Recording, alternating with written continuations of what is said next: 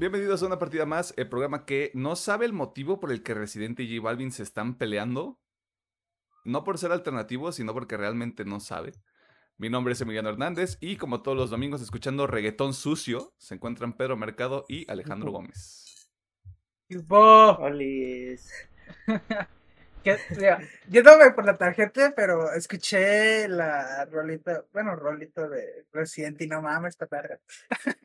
Yo vi que mucha gente estaba así como, de, no mames, Residente es la verga, güey. Y yo de, ¿quién?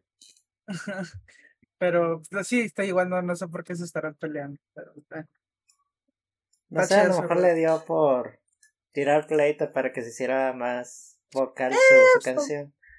Eso simplemente es una estrategia para ganar vistas entre los dos, no sé. Yo siempre creo, yo siempre creo que es eso como de vamos a pelearnos para generarnos más popularidad.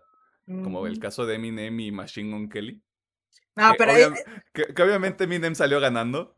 Sí. pero en, en ese, en ese, justamente en ese caso, sí fue pelea de neta porque Machine Kelly se pasó de verga. No, te- no tengo todo el contexto, güey, pero yo me acuerdo, me acuerdo mucho que cuando salió el, el disco de Eminem de Kamikaze venía una rola así como del el diss track, pues. Ella de, no mames, pinche Eminem, te estás pasando de reata, güey. Y luego sacó otro diss track, güey. Y los dos De- están chingones. De hecho, creo que eso tiene que ver con mucho con su cambio de género de Machine Gun Kelly. Y de todas maneras, ya varias personas han dicho, bájale de huevos, ya te andas metiendo con gente importante de tu nuevo género y no quieres que te dediquen a otra cancioncita. Mira, yo voy a decir esto y no representa al resto del staff de este programa. Machine Gun Kelly es un pendejo, güey. Sí. O sea, a mí me gustaba su música. Bueno, me gusta, porque como dije, yo separo mucho el artista del producto, Ajá. pero sí es un pendejazo. güey, Es un pendejazo, güey. Me acuerdo mucho de un clip que me salió. Ya, somos estos señores. Me salió un clip en TikTok. Este, de una entrevista que está dando y es como. ¿Por qué los artistas usan zapatos? ¿Por qué usas Nikes en el, en el, en el escenario? Cuando deberías estar usando Vans para sentirte incómodo, porque es parte de toda la experiencia. Y yo, ¿tú estás pendejo, hijo? ¿Qué chingados? ¿A ti te dejaron caer de niño? ¡Qué verga, güey! ¿Tu mamá fumó foco cuando mis- estaba embarazada o qué, Mis güey? Skechers para andar bien cómodo. Güey, o sea, yo ya no, no puedo ni ir al cine, güey, con zapatos cómodos. Es más, güey, yo me gustaría ver un concierto con un güey con crocs a la verga. No, sí, claro, güey, o sea, papito, tú eres el que tiene que moverse de aquí terminando el show al aeropuerto prácticamente para llegar a otra puta ciudad, hacer loading, soundcheck, bla, bla, bla, bla, bla, o sea, es como, güey. El de punto igual de- manera. Ajá. Ya estamos en el chismecito, pues nada más J, Bal- J Balvin dijo, pues respeto tu opinión, carnal. Y creo, pues, Ah. creo que lo dejó corto y claro para, pues, no ser tanto mame con esto. J Balvin no puede ganar la residente, güey, tampoco, o sea. Pues, bueno, como es el meme de te llamas René como la rana.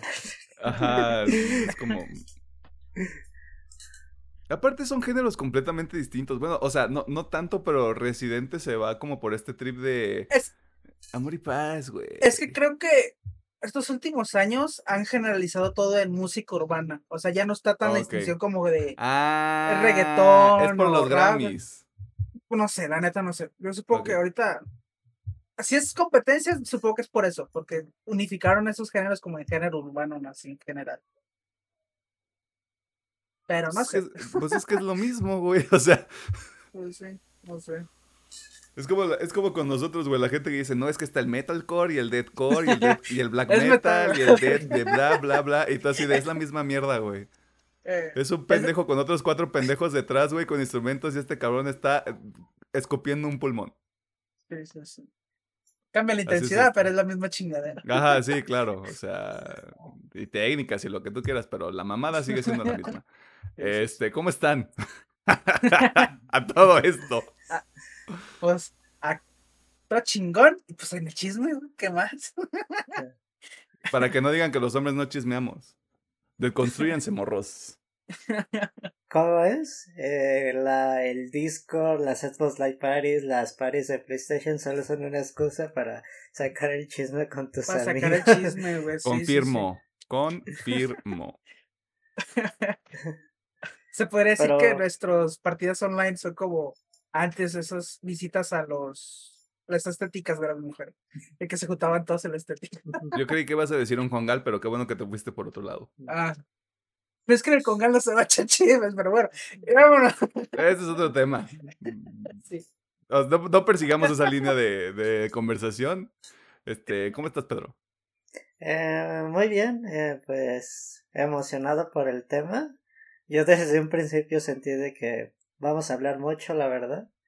Y pues feliz de estar aquí otro domingo con ustedes, aunque nos hemos visto tres días seguidos, pero pues así es la amistad, el compromiso, la hermandad, todo lo bonito que lleva un podcast. Espera, ¿cómo? Creo que me perdí un día, no sé. Sí, ajá, yo también estoy así como de verga, güey. Bueno, a lo mejor cuenta el- lo del guion, sí, está bien. Está bien. Bueno, sí. sí. Sí, sí. Bueno, sí, tres contando días, lo del güey, o sea. Y luego todavía, no mames, es que usted- ustedes ya saben que nosotros, o sea, no mames, prácticamente todos los días, güey. Y ya llevamos un año así. Y por algún milagro no estamos hartos, güey, mutuamente. Bueno, sí nos hartamos, pero es como de, güey, o sea, no. Ajá. Yo quiero hacer mi desmadre, güey. Saludos, tómense un jugo. Este. Pero sí. A menos que haya interrumpido a Alejandro y que nos quiera compartir algo más. Ah. Ah, pues yo iba a decir que lo de que faltaba de que hicimos en la semana. Ah, claro. Pues- Este, ¿qué hicieron en la semana? Pregunta protocolaria de cada episodio. Sí, sí, sí. Bueno, a juegos eh, no le cambié mucho esta semana, fue Osu, el poquito de Yugi, ya menos, cada vez menos. Ya está como en ese periodo de tal vez lo dejen jugar, pero bueno, eh, sigo jugando el Yugi. Estoy todavía jugando el Den Ring. ah, todavía es muy pronto para dar una opinión. Solo diré, ese pinche juego es enorme y hay mil mierdas por hacer. ¿Cuánto, Así perdón, que- pero ¿cuánto tiempo llevas jugando el Den Ring? Elden Ring, mira, ta- o sea, llevaré fácil por lo mejor unas entre 8 y 10 horas ya. Ok. Yo ya lo doblé. Pero es O que sea- tú no eres tan productivo como Alejandro. o sea, Alejandro es como de yo diversifico mi tiempo y tú y yo, Pedro, somos de yo quiero dedicar cuatro horas a hacer esto. Sí, sí, sí. Sacar el casco samurai. A huevo. Sí, sí, sí. No regrets. bueno, lo que llevo, pero sí, lo que puedo decir ahorita es que el mapa es enorme y hay mil mierdas por hacer. Eh, de mis episodios semanales, pues nada más fue Osama Rankin y Los Titanes, que es lo único que queda por ahorita. De series completas, había comentado que había comenzado a ver Vikings Valhalla, ya la terminé. Ya la explicaré un poquito más al final. ¿O no? Y, o no. Sorpresa, debido a ya que Milena me de- metió la cosquillita, volví a ver Comi-san, pero con el plot twist de que los, lo vi en español. Eh, No mames, al chile el doblaje está bien vergas. Puedo decir que es de los mejores doblajes que he visto en esta última época de anime. Está muy, muy padre. Eh, ah, y aparte había comentado que había un error con los subtítulos. Ya están corregidos porque también lo chequé. Dije, pues, ya que ando aquí, vamos a checar los subtítulos y ya, ya está todo corregido. Ya pueden verlo libremente ahí en Netflix. Y, y ya, bueno, y ayer fui con esos dos hombres a ver este el tema de la semana. Me pregunto qué película habremos visto, güey. Sí, sí, sí. Morbius. No, huevo. La vimos, la vimos ilegalmente porque todavía no sale acá. Vimos una película de un murciélago. Este, justo. Ah, ¿Cómo sí, es? cierto. De, de El Rata Alada. El Ratalada. Alright, Cierto. Y se me olvidó, también vi que todo The Cuphead Show la primera temporada. Mm. Este, Ya, si dato, dato curioso que se me acabo de acordar. Es la primera película que vemos juntos desde Endgame. Ah, la- los tres, creo que sí. No No, recuerdo. otra después de Endgame, ¿no? Porque ese fue el último, el antes de la pandemia, ¿no? Todo ese año. Supongo que vimos otra película. De Spider-Man no la vimos juntos. Wonder Woman nada más la vi con Pedro. Sí. O sea, cuando estaba en mi antigua casa, sí fue una temporada que no, no vimos casi nada Sí. Black, Black Widow nada más fui contigo, Pedro. También. Y ahorita Creo que que me... fue Homecoming, ¿eh? eh no, eh, Lejos de casa. Pues sí la vimos juntos, ¿no, güey? Sí. Mm, No me La vimos dos semanas después, pero sí la vimos. acuerdo. Ya me, ya me acordé. La película favorita de Emiliano de Star Wars. Sí, o sea, El sí, episodio la- nueve. el episodio 9 sí la vimos los, los tres juntos. Pues no sé si Sí, fue pero primero yo- esa. No, yo la vi solo. No, y la sí. volviste a ver con Re- nosotros. recuerda que, o sea, yo, yo fui porque fui con Ah, ustedes ya. nada más. Sí, yo la vi cierto. porque fui con ustedes nada más. Sí, es cierto. Pues bueno, mamé, esos dos. Me mamé ese día. Bueno, usted ya sabe la calidad de, de este, de este tipo de amistad. Este, Pedro, ¿qué hiciste en la semana? Eh, de juegos, la neta, jugué full a Elden Ring, no me moví a otro jueguillo. Y pues, mis sesiones son eh, de exploración y también con plática con amigos, porque a prácticamente cinco personas del Xbox también lo compraron y era de que, ¿tú cómo vas? ¿Tú qué estás haciendo? Y pues eh, estaba padre la experiencia y eh, también a veces me ayuda un amigo en su sesión y él también me ayuda. Porque la neta los hechiceros los matan de un escopitajo que, que es 3000. Sí, de por sí yo me, a veces me enojo cuando me matan de dos golpes. Con uno pues ya está más, más caro la cosa. Eh, semana, mis series semanales, atado Titan, no he visto realmente un ánimo nuevo o alguna otra serie. Pero extrañamente hoy me aventé, esta semana vi los shows semanales de lucha libre, cosa que ya, ya no hago normalmente, ya siempre me espero al pay per view. Eh, porque nomás sigo las, ¿cómo se dice? Las publicaciones de cómo va, va avanzando el camino para el evento de, de Westermania y pues estuvo divertido porque hubo sorpresas de nuevos campeones de luchadores que la gente quería como campeones y pues se ganaron un campeonato sorpresivamente esta, esta semana y estuvo como que muy padre eso por parte de, de la comunidad de, de español de las luchas y prácticamente sería todo la verdad. Ok. Pedro, siendo un pifas de las luchas, como siempre. No te creas. Sí, yo sé el FIFA de las luchas. Está bien. Aquí este, somos un grupo variopinto, a pesar de que solo dos somos morenos y uno es blanco. Em, está de más decirlo, pero el tema de la semana ayer con ustedes, ayer sábado, este, para la gente que nos está escuchando el miércoles, pues el sábado pasado, o sea, el tiempo cuántico es una cosa este, maravillosa. Eh, terminé de ver con Misan.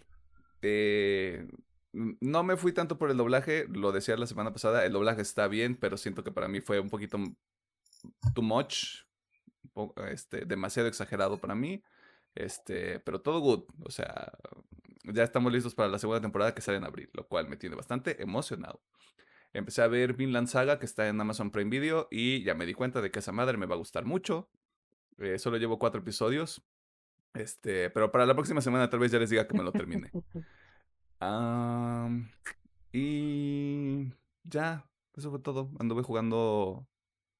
Anduve jugando Among Us, seguí jugando un poquito de Mortal Shell para llenar esa, ese hueco que deja el hecho de no tener dinero para comprar el Den Ring.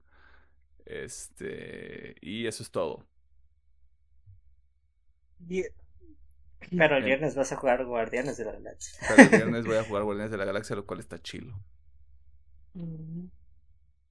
Y a buscar el Den Ring en de rebajas. Y si no me espero hasta final de año, güey, chinga su madre.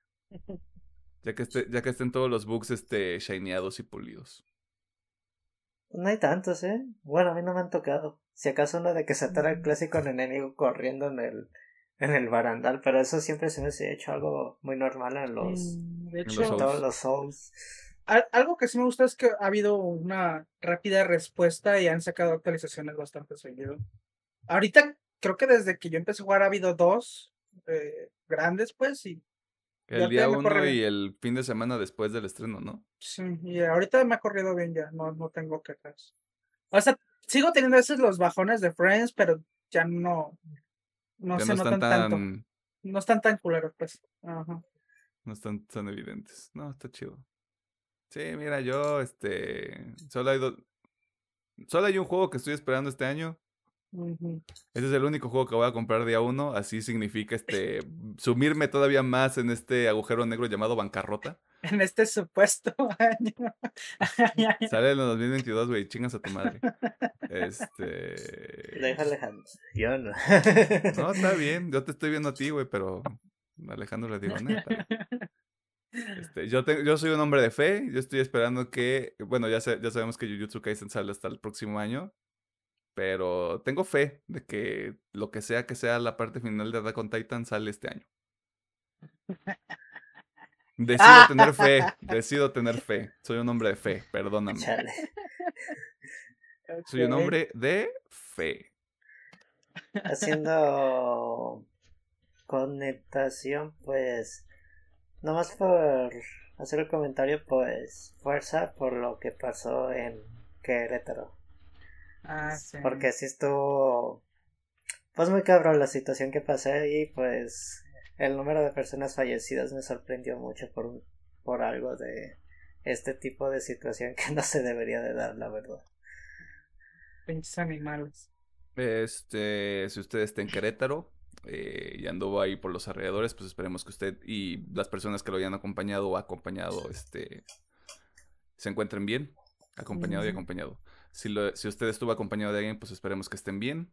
Eh, no, no creo que podamos este, dar otro mensaje que no sea, esperamos que haya este, algún tipo de sanción a las personas que terminen siendo responsables. No podemos este, tampoco señalar este, con mucha facilidad debido a que la, situación se sigue desarrollando, al menos ahorita en domingo. Y hay mucho reporte conflictivo, lo cual siempre va a ocurrir en situaciones como estas de nuevo.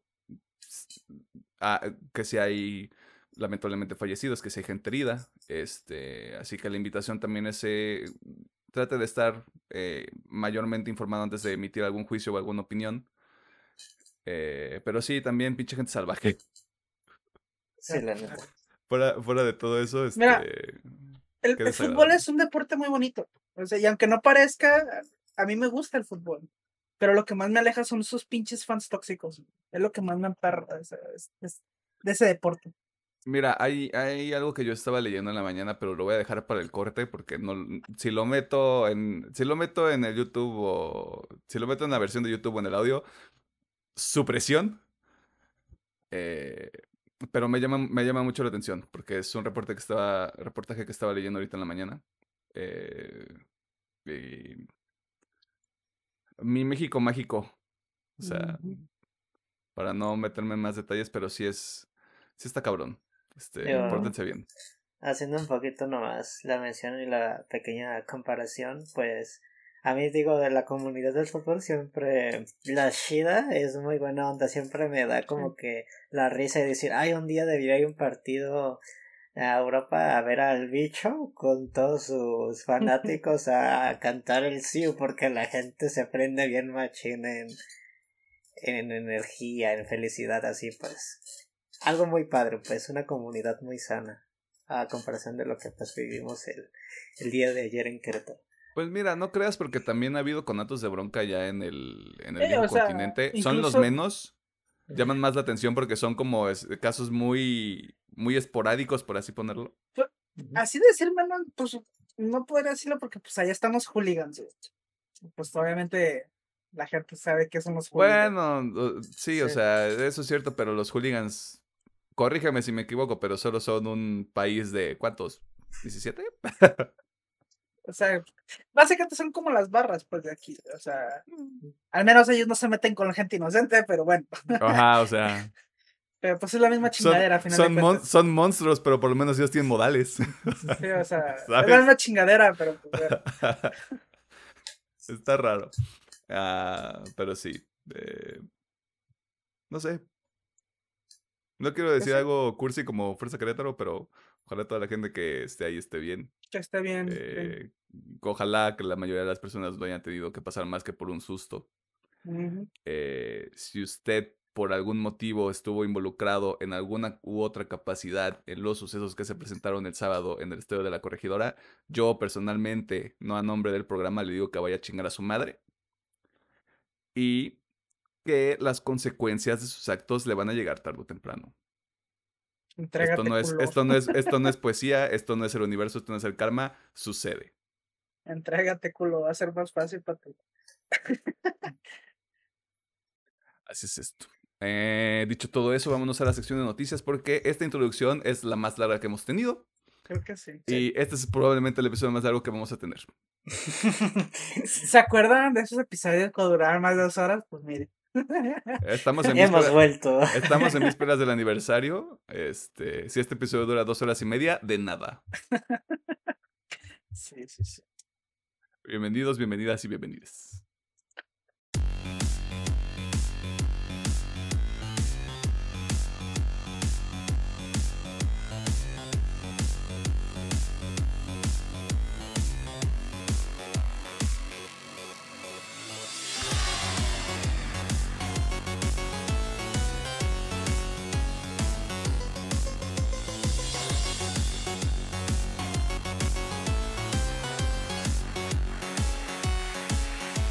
Nos encontramos en la sección de noticias donde te ponemos al tanto de las cosas más interesantes que suceden en tres mundos, el del entretenimiento, el de la cultura popular y otras cosas que no supimos dónde poner, así que dijimos cosas ñoñas en general, chingue su madre.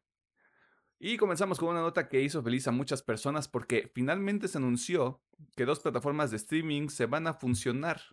Funcionar, fusionar, no sé hablar. Usted ya sabe, después de 51 episodios, yo no sé qué chingados estoy haciendo aquí. Eh, Ingeniero Gómez, ¿Qué sabemos sobre estas dos plataformas que nosotros ya habíamos mencionado previamente en algún episodio? O sea, también. Ya, o sea, son 51 episodios, perdón. Ahí está, en algún lado. Alguna perdida.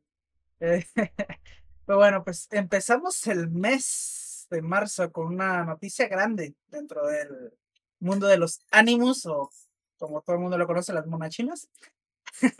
ya que Crunchyroll anunció que todo el contenido que está disponible en la plataforma de Funimation pasará a estar disponible en Crunchyroll, en la aplicación de Crunchyroll. Eh, obviamente así unificando las dos plataformas. Pero ojito, esto solamente va a estar disponible en Latam.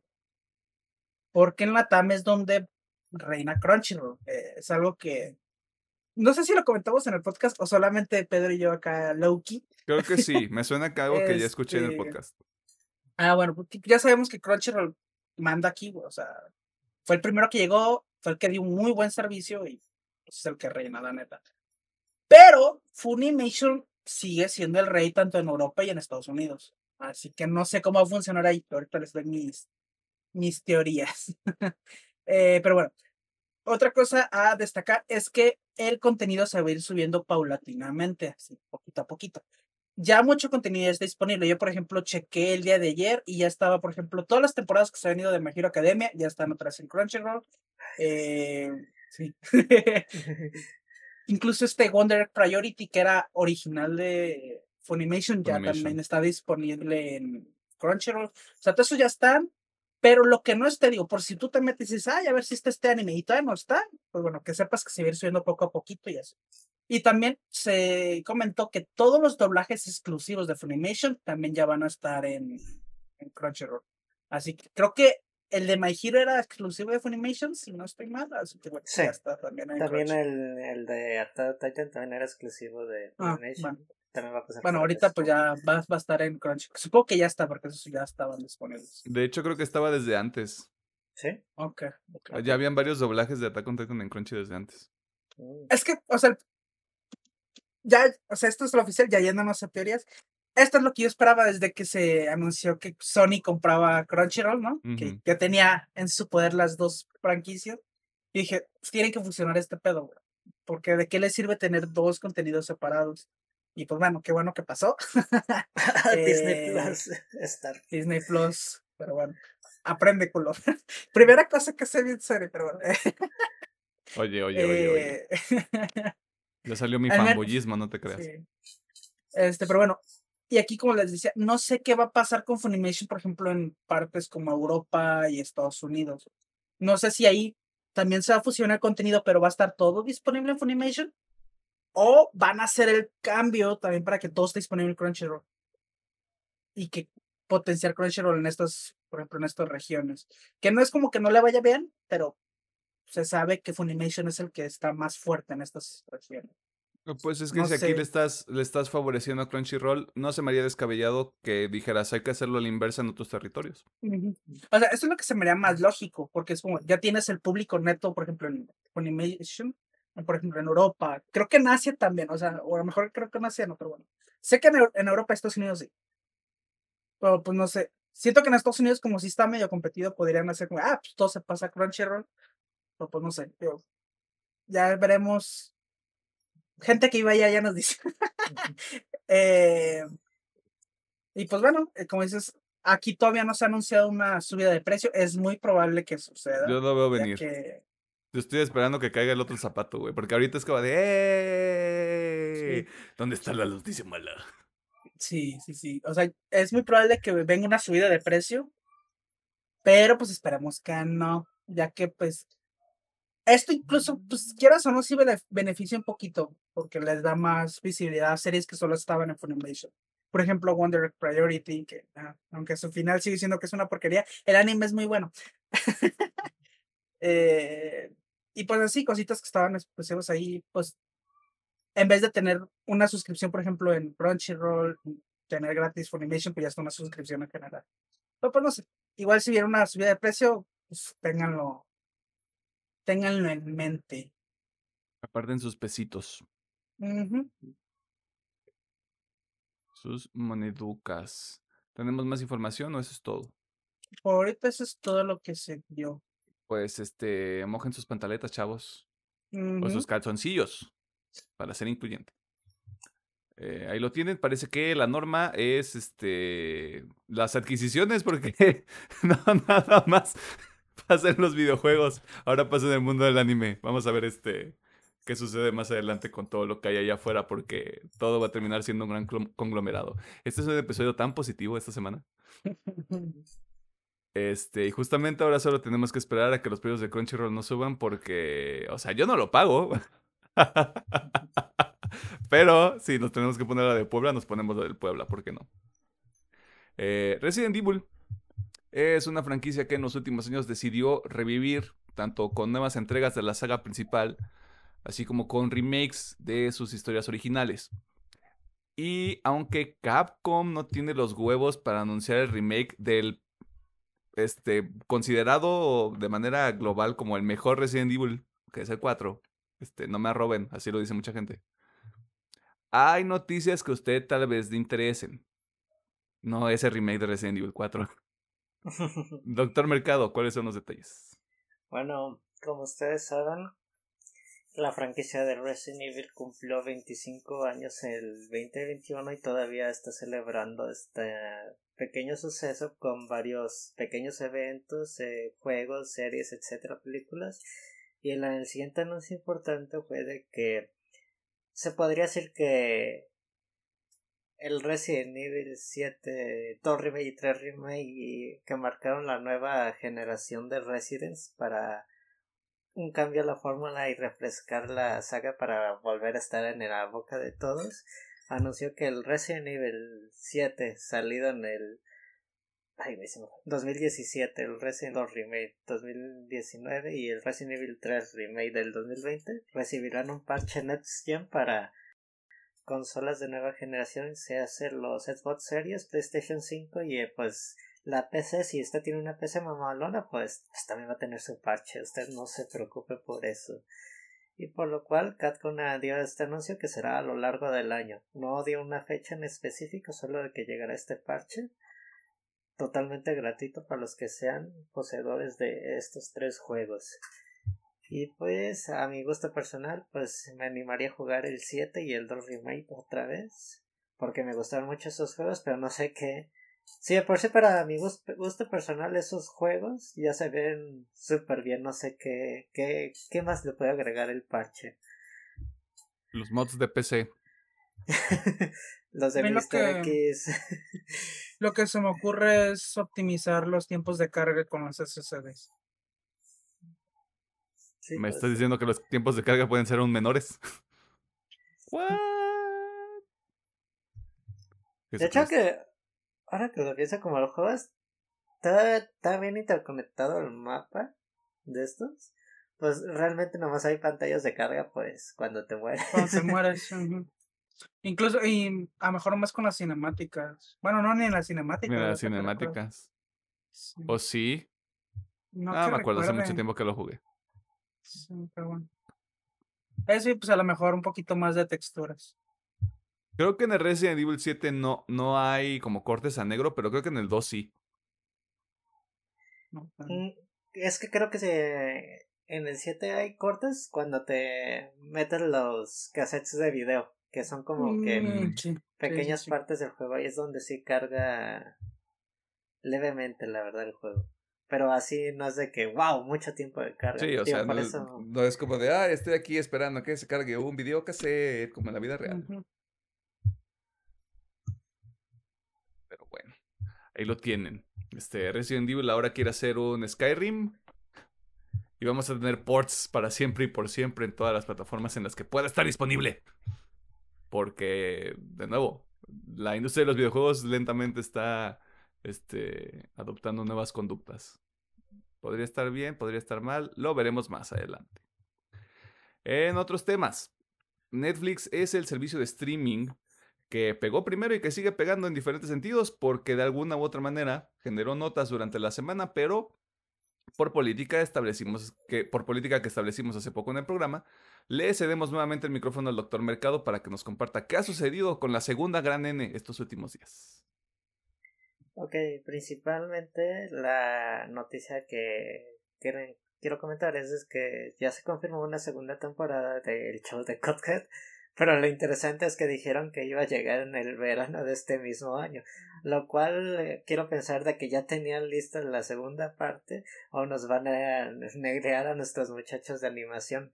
Cabe resaltar que los creadores del juego sí están involucrados en la serie para ideas creativas y propuestas dentro de la misma, por lo cual no debería haber tanta preocupación, pero si están explotando a los animadores, pues qué mal que si les dieron esta noticia que los pongan a chambear ahorita. Se enteraron, se enteraron en cuanto salió el anuncio así como de espérate qué. Pero el verano empieza en tres meses. Creo que la noticia más importante, y hablando de adquisiciones en el mundo de los videojuegos, Netflix también hace lo mismo. eh, adquirió el estudio llamado Nets Games, de un editor de juegos móviles que ha hecho de franquicias como de literal de Stranger Things y de Walking Dead, por la bonita cantidad de 72 mil millones de dólares. Y eh, los- lo que explica el, el CEO de Netflix es de que, eh, como ustedes saben, Netflix ya estado planeando también se- lanzarse al mundo de el cloud en los videojuegos dentro de su misma plataforma, pero apenas se eh, comenta que son pequeños inicios para lo que viene en el futuro para la plataforma. Se especifica que el juego seguirá trabajando en su mayoría para juegos móviles de cualquier franquicia que tenga Netflix para adaptarlo a, a la plataforma pues realmente más popular del mundo que es pues pues los celulares y por el momento no se ha dicho cuál es eh, el proyecto que se le va a dar a este a este estudio de videojuegos pero se dice que pues ya están llegando a, algún convenio para un posible secuela de un juego de Stranger Things o otra franquicia importante que venga a futuro. Así que pues Netflix está con todo y pues hacer el comentario de que pues entra y no de, con el tema de las series de Marvel de The Defenders de que ya no se encuentran en la plataforma y que estas ya pasarían directamente a Disney Plus el, el 15 de marzo de este año, pero solo para habla inglesa. Todavía en Latinoamérica no sabemos para qué plataforma se van a ir estas series. Star Plus. Puede ser, no lo sabemos aún, pero pues andamos, eh, esperamos de que se muevan también para Disney Plus. Aunque se me hace extraño que eh, en esta en, en habla inglesa estas series hayan llegado a Disney Plus por los temas de que pues están un poquito subidas de, en tono de nivel en temas gráficos y de, de violencia. Pónganla con los niños, pónganse a ver este Jessica Jones en familia. La mejor serie que hizo Netflix. Al menos la primera temporada. La primera es muy buena. La primera es muy buena, güey. Y pues prácticamente Netflix anda en las andadas y hizo muchas cosas esta semanita. Muchas cosas Wu. Está este acaparando el tiempo como Alejandro Gómez. Eh, ahora usted ya sabe dónde encontrar las series que Netflix produjo para Marvel, que Cuphead tendrá segunda temporada y que por algún motivo Netflix Gaming sigue siendo algo. O sea, Todavía no sabemos realmente. Ajá, o sea, es un concepto. Como este programa, es un concepto. Cambiando de ambiente, los torneos de videojuegos. En específico, el Evolution Championship Series, conocido en este lado del charco como el Evo, güey. Un evento donde participantes de todo el mundo se presentan en los Estados Unidos, porque Estados Unidos es el culo del mundo al parecer, eh, para demostrar quién es el mejor jugador o jugadora de los principales juegos de pelea. Excepto uno. Alejandro, ¿qué sabemos al respecto? Pues bueno, el, aún considerado como el mayor evento de videojuegos de lucha, eh, pues bueno, el Evo o la Evo, como a usted le gusta decirle, anunció Levo. algo, le Evo también, anunció algo que ya veníamos preguntándonos desde la compra de Sony, y eso es, ¿qué va a pasar con Nintendo? bueno, más que qué, va a pasar con Nintendo, qué va a pasar con Smash. Y pues bueno, eh, ya tenemos una respuesta oficial y lo que para mí fue una sorpresa es de que fue el mismo Nintendo el que tomó la decisión, pero bueno. Eh, básicamente el Evo, mediante sus redes sociales y su página oficial, anunció que Smash no formará parte de ningún torneo oficial pues, del evento y que dejaron muy claro que esta decisión fue tomada por Nintendo que ellos no tuvieron nada que ver, que ellos le abrieron sus puertas porque Nintendo dijo, ¿sabes qué? No, mi reina, yo no estoy aquí. este. Ah, bueno, y una pregunta que, pues, que queda un poquito al aire es: ¿qué va a pasar con los torneos de Smash? Ya todos sabemos que a Nintendo le vale tres hectáreas de reata. Pero bueno, los fans son muy aguerridos. Eh, pues les gusta su jueguito, y, pues la neta quieren sus torneos. Por ahí se estaba comentando en internet, bueno, menos por donde yo estaba investigando, de que Nintendo salió con otro organizador de eventos llamando Panda. Yo no lo ubico, pero bueno, supone que salió con ellos. Así que puede que los torneos de Smash se vayan por ese lado con este otro organ- organizador.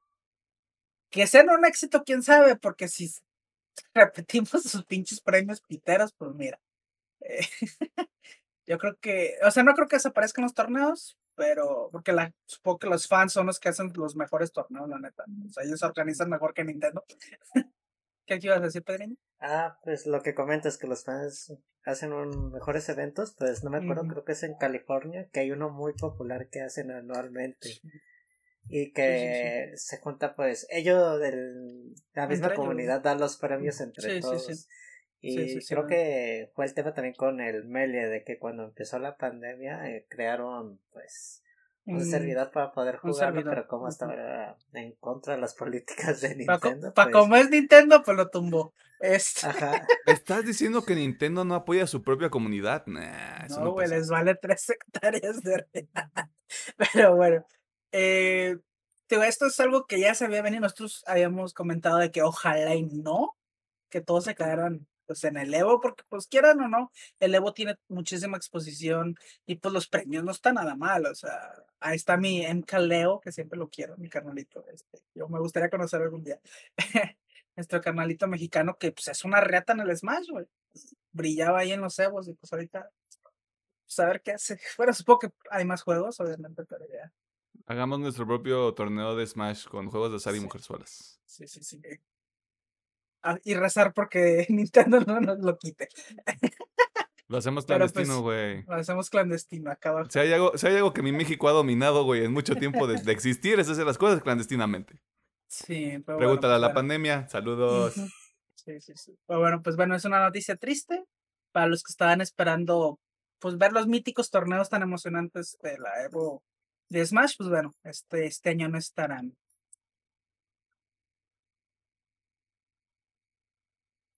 Puedes escuchar el violín más pequeño del mundo. bueno, la, la lección más importante de todo esto es que a Nintendo no le gusta compartir, mucho menos cuando se trata de otra compañía japonesa, ¿verdad? O sea, la competencia no es bien vista, supongo, en, el, en, este, en ese país. En los trailers de la semana, porque esta semana sí hay, comenzamos con Bullet Train, película donde saldrá Bad Bunny. Solo tengo que decir eso para que la gente se interese. Morbius, la película que se rehúsa a morir como su protagonista y que sale el próximo mes de abril, si no me equivoco. Animales Fantásticos 3, no voy a decir el título porque es más una tontería. Si usted es fan de Harry Potter, se emociona mucho. Si usted no es fan de Harry Potter, conoce a alguien que lo va a obligar a ver esta película. Y The Adam Project, película que se estrena este viernes en Netflix. Y saca trailers como si fueran este Oxo, o sea, les vale verga, bien feo. Este, trailer de la semana. Ah, Bullet Train. Eh. Eh,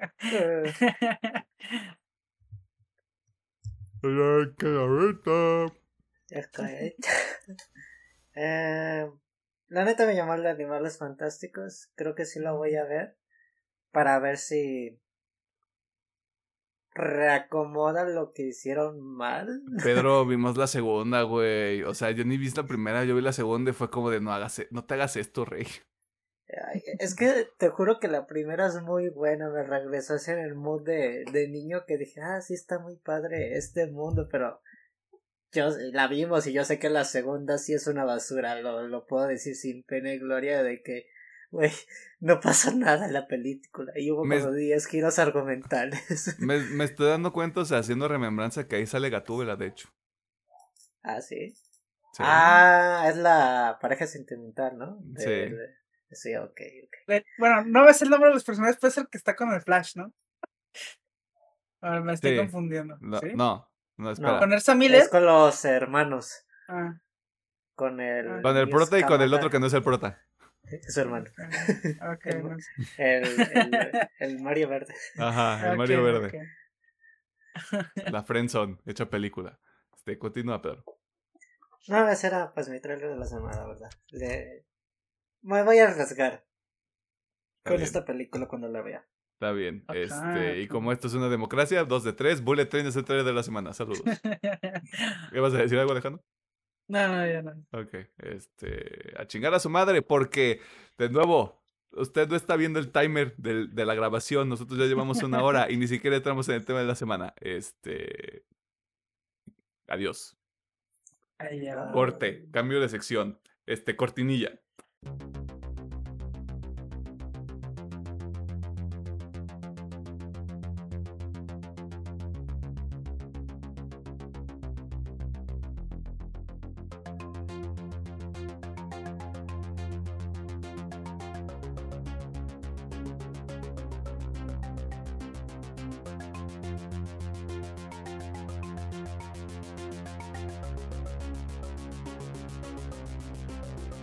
Encontramos en el tema de la semana y no tiene caso ser la de emoción. Hoy vamos a hablar sobre The Batman, película dirigida por Matt Reeves, a quien usted puede ubicar por su trabajo en las dos películas más recientes del planeta de los simios o por Cloverfield. Si a usted le tocó Cloverfield cuando se estrenó, este, ya puede sacar su tarjeta del INAPAM. La cinta es protagonizada por Robert Pattinson, Zoe Kravitz, Andy Serkis, Paul Dano, Jeffrey Wright y Colin Farrell, que es irreconocible en esta película. Recordemos que este director y este elenco no eran la versión original con la que inició el proyecto en el lejano 2016, es correcto. El 2016 fue hace seis años, saludos. Esto cuando Ben Affleck estaba, eh, este, estaba proyectado para protagonizar, producir y dirigir una película individual de Batman.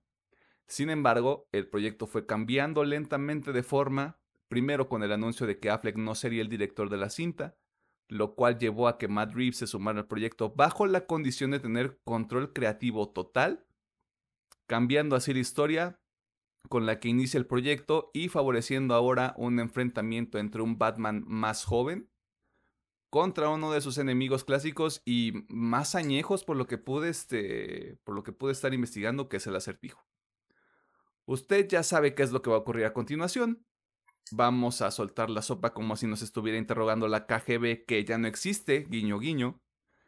Y es muy probable que le arruinemos la película si aún no lo ha visto.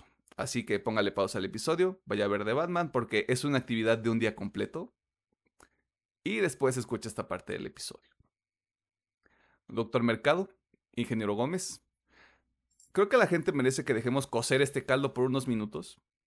Así que, en términos muy generales, sin spoilers.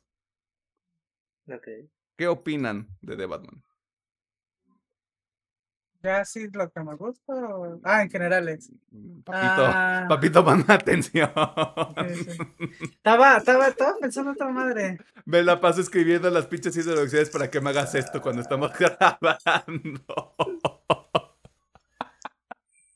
Pues en generales. ah, en general, sin ¿está buena o no está buena? ¿Te gustó o no te gustó? Estoy pensando, sin spoilers, ok. La película me gustó. Siento que sí la puedo recomendar a un 90% del público. Y ya. Ok. Pero en, en- en términos generales estoy muy contento Sí, con la en, película. en cor- en corto, good. Sí. Ok. Pedro. Eh, es muy, muy buena película. En términos generales, la cámara, la música, los personajes. Creo que esta película, la verdad, se hizo con mucho cariño. Bueno, eso sentí yo. O los que estuvieron ahí, les interesó mucho el, pro- el, producto. Así que yo también lo recomiendo con todo lo, todo lo bonito que es la película y se nota de que un mood diferente en esta película para The Batman, a mi parecer. Pues es un 3 de 3, chavos. Este, vayan a ver esta mierda. Dura 3 horas. Este, y yo les puedo reportar tranquilamente que no tuve que pararme al baño ni una vez. Este, excepto, excepto antes de entrar a la sala, porque pues yo soy así, ¿no? Y, y así me quieren o así me odian. Este, sí, no hay más. Vayan a ver la película. O sea, Ay, no se siente, la verdad. No, yo no sentí las tres horas, la neta. Yo te podría decir que va a depender mucho de la persona. Porque sí, la mayoría de la gente está diciendo que no sintió las tres horas. Hay gente que dice que sí.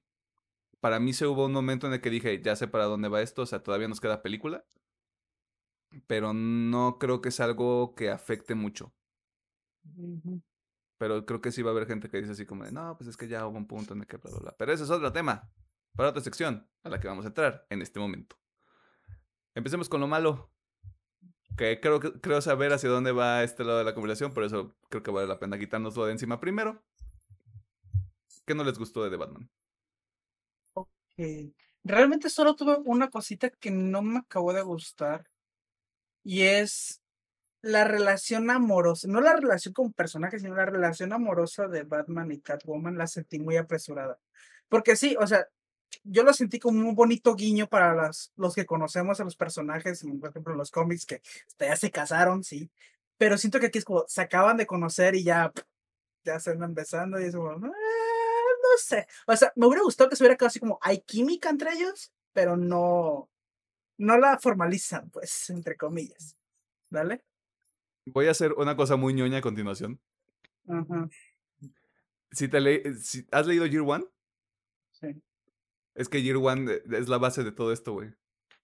Mm, Y como, y como, y como en Year. One ya interactúan de alguna manera, Puedo, ver, puedo verlo desde la perspectiva de la película, que sí le hace falta como un, un planteamiento, un desarrollo más, este, más dedicado a esa relación en particular. Pero siento que si vienes encarregado con Year One, como que Sí, o sea, sumas dos más dos. O sea, como digo, es un muy bonito guiño para los que conocemos los personajes y más si has leído cómics. O sea, es muy bonito guiño. Ay, sí, porque tú sabes la historia que tienen estos dos personajes. O sea, yo de todas las parejas que ha tenido Batman al Chile, mil veces prefiero a Inclu- Catwoman. incluso si no sabes si solo viste The Dark Knight Rises de Christopher Nolan, sabes que por ahí va a ir el sea, asunto. Pero, digo, no sé, siento que en la película es como, lo- se lo sentí muy rápido. Sí, en- bueno, teniendo obviamente la construcción de los dos personajes individuales, sí lo sentí como que muy rápido. Pero bueno, nada más Sí, eso fue claro. lo único que me, que no me gustó tal cual. De ahí más, yo estoy contento con la película, pero sí puedo ver un poquito que a la gente le pueda molestar un poquito el ritmo de la película. No digo que sea lenta, pero sí siento que a veces va a tropezones. Como que va bien un rato y luego como que tropieza y luego otra vez va bien y luego como que tropieza. Digo, a mí no me molesta eso, pero sí siento que pueda ser algún problema eh, para, para alguna gente que no se enganche tal cual. Es como que, ah, como que, eh, eh, baja el Justa, justamente creo que eso empata muy bien con el, con la, con lo que decía anteriormente de que tal vez las tres horas no se sientan. Si, empiezas, si empiezas a notar ese tipo de cosas, o sea, si entras como en este trip de, ah, como montaña rusa, vamos bien para arriba y luego vamos para abajo y luego como que se empieza a mover el carrito, una horrible analogía, pues, pero si empiezas a tener como esa cierta incomodidad o percibes esa misma torpeza dentro de lo que sucede en la película, así va a ser como de, ay, o sea, pasemos a lo que sigue, ¿no? Como digo, a mí no me pasó, pero sí veo a gente diciendo que no le, no le gusta ese aspecto, pues. Justo, justo, sí, sí, sí. Completamente de acuerdo. Y ya, la verdad, es lo único que puedo decir. Ok. Pedro. Em, realmente, nomás por hacer la connotación, pues la mi única queja sería dos escenas donde creo que creo que fueron las únicas donde usaron pantalla verde.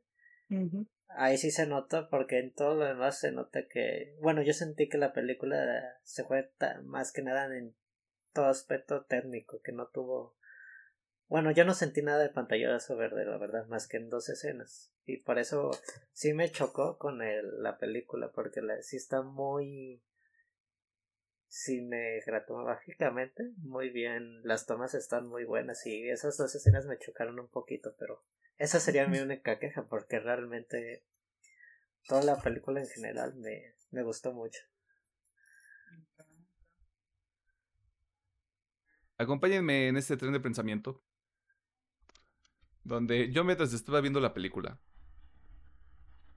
estaba pensando qué chingados voy a decir. Porque no tengo nada. Viendo la pinche película, güey, estaba así como de, es que... No, güey. No tengo nada. Estoy en blanco, güey. Completamente en blanco. No tengo nada. Así que, pues, ahora sí, la carnita del asunto. Que sí les gustó. ¿Por, por dónde empiezo? Chingado. Este, pues, pues yo creo que por lo que siempre empiezo yo, lo técnico, madre mía. Para no hacer largo este pedo, dirección, cámara, fotografía, música, mezcla de sonido. No mames, todo ese pedo está perfecto. es más, actuaciones, mamón. O sea, ya, ya lo decía este Emiliano, Colin Farrell está irreconocible, tanto por el maquillaje como por actuación. Pues su pinche madre, el pinche acertijo, o sea, este, ¿cómo es Paul, Paul qué? Paul Dano.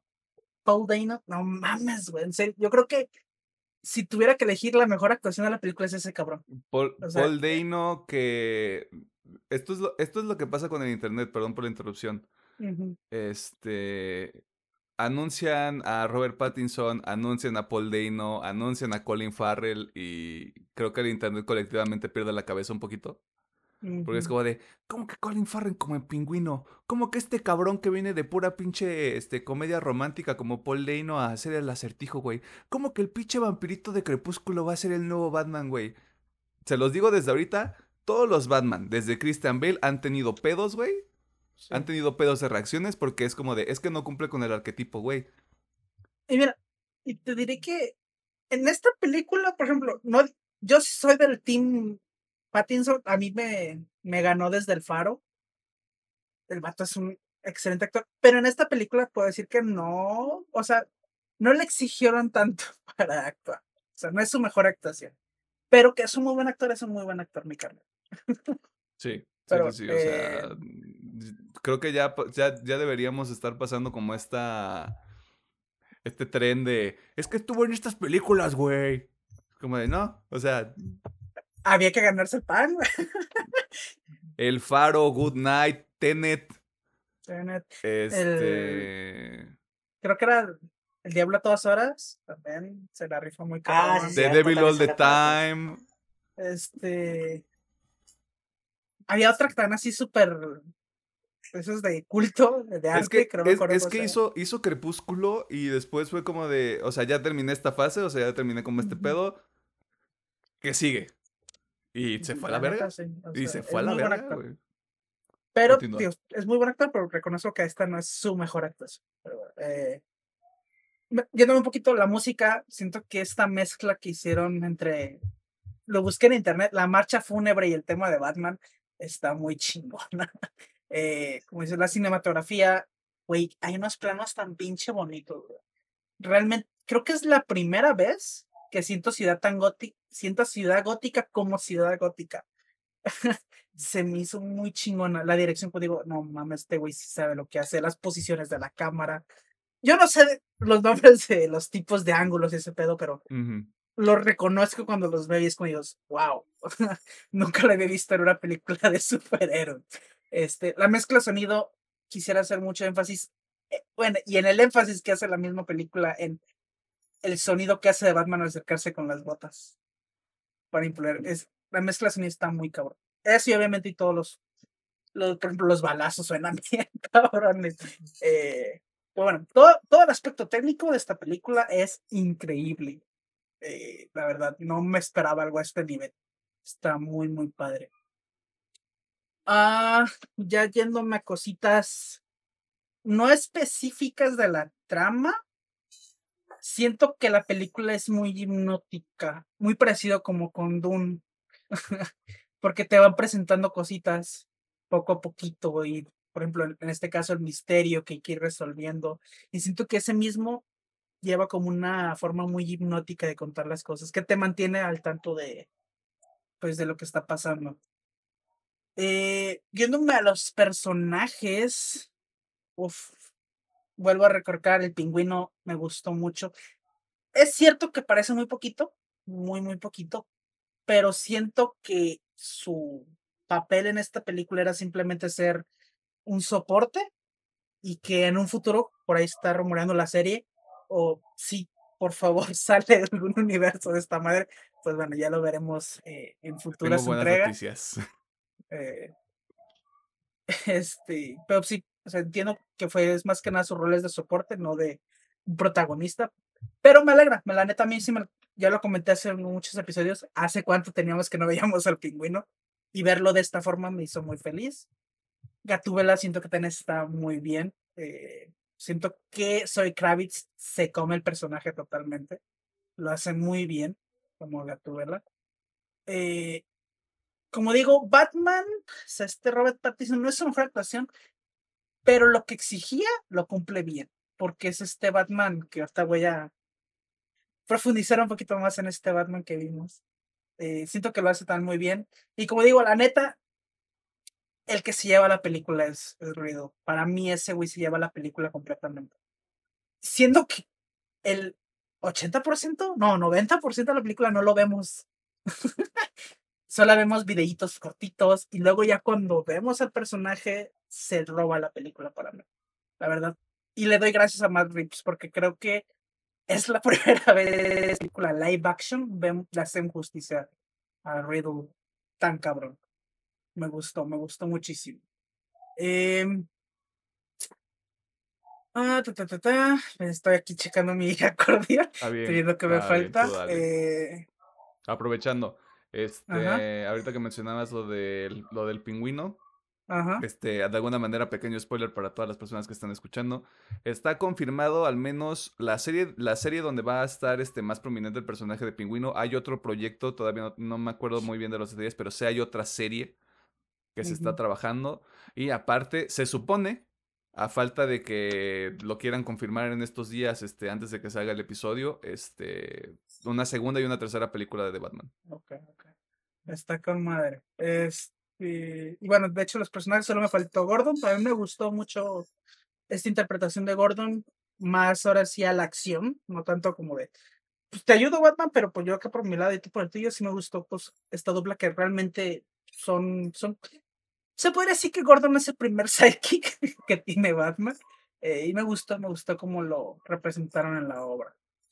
Y bueno, pues ya llegando a Batsy, ahora sí. eh, creo que lo comentamos aquí en el podcast cuando salió la noticia en qué iba a estar inspirado esta película que pues iba a ser en los primeros años de Batman. Eh, más específicamente de lo que yo puedo agarrar, a lo mejor me estoy equivocando.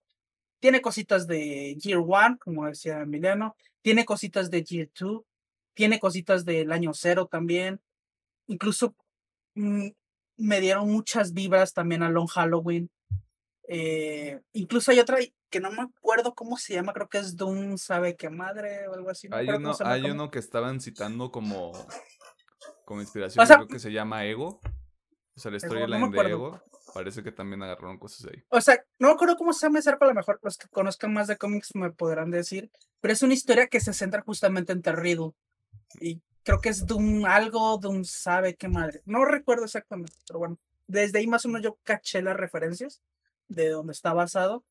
Y pues bueno, obviamente al saber que eran los primeros años de Batman, yo ya me había hecho una idea de qué tipo de Batman íbamos a ver. Eh, un Batman diferente.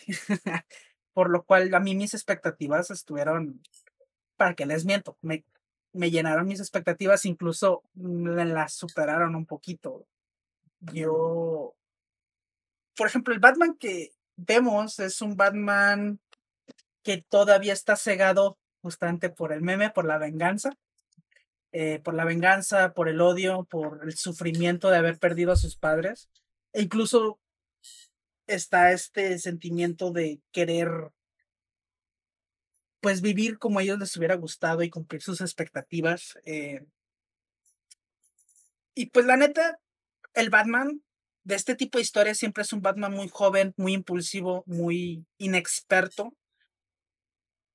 Y yo pensé que eso es lo único que íbamos a ver, así que me sorprendió mucho ver cómo al final, eh, obviamente ya es el soto del final, cómo este Batman evoluciona al Batman que a mí me mama, que es el Batman que deja a un lado su venganza, que deja a un lado su odio y se centra en dar lo mejor por Ciudad Gótica y salvar la gente y pues hacer que su, pues, su ciudad sea un lugar mejor.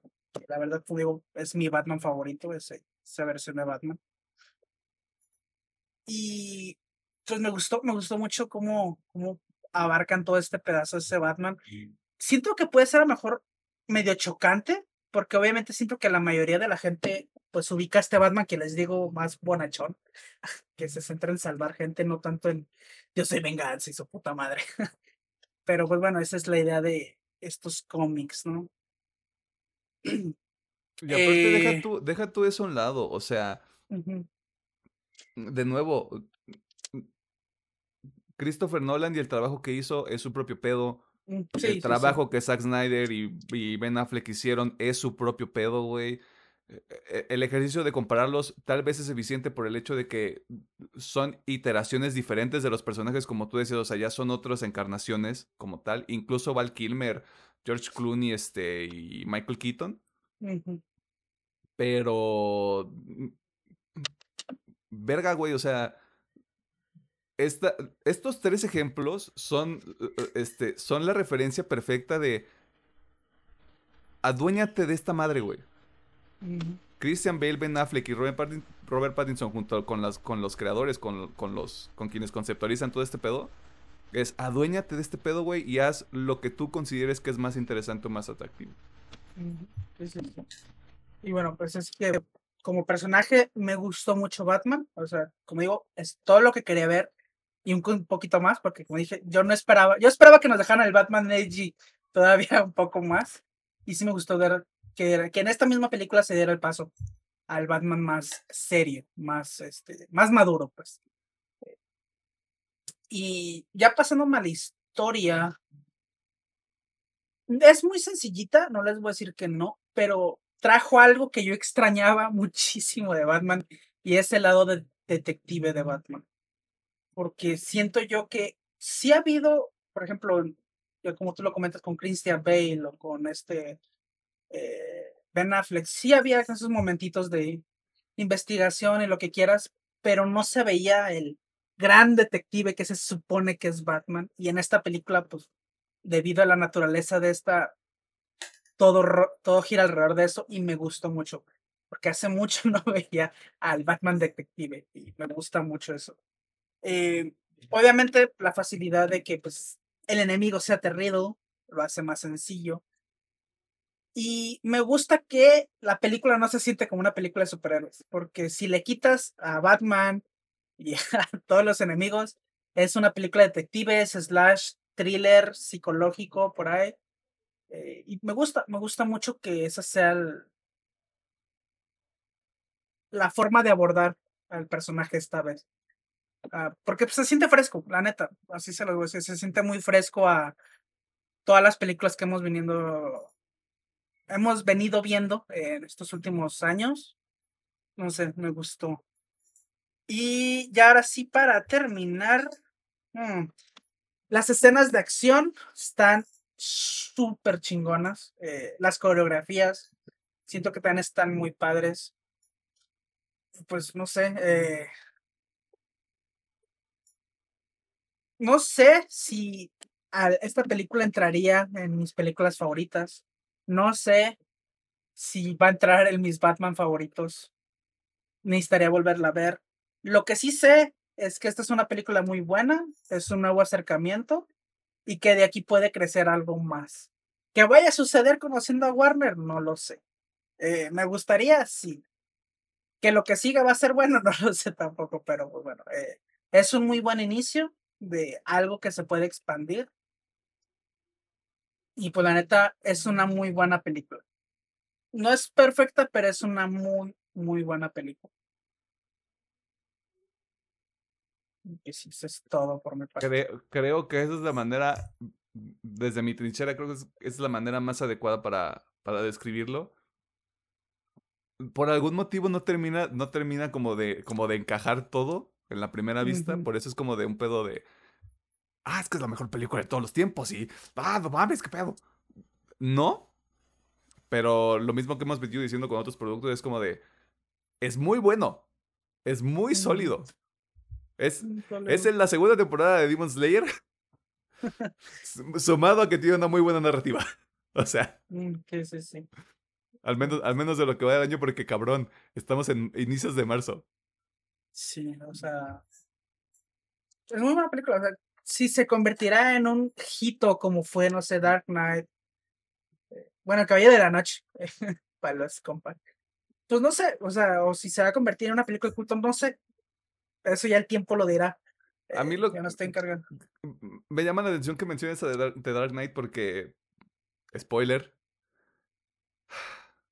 No sé si lo hagan en la segunda película. No sé si lo hagan en la tercera película. Pero es inminente que viene el guasón. Sí. Es, Eh, es inminente. O sea, si usted no le puso tanta atención a la película, es obvio que el personaje que está, que está en Arkham es este el guasón. Y pareciera que vamos para allá. Que mira, por un momento, un momento cuando estaba viendo la película dije, no mames que es Joaquín Phoenix. obviamente no, obviamente no fue, este, pero bueno, pues sí, parece ser que es el camino. Te voy a ser sincero, me gustaría que la serie fuera un intermedio, como de, ok, la película luego sigue la serie para explorar más al pingüino antes de que llegue el guasón.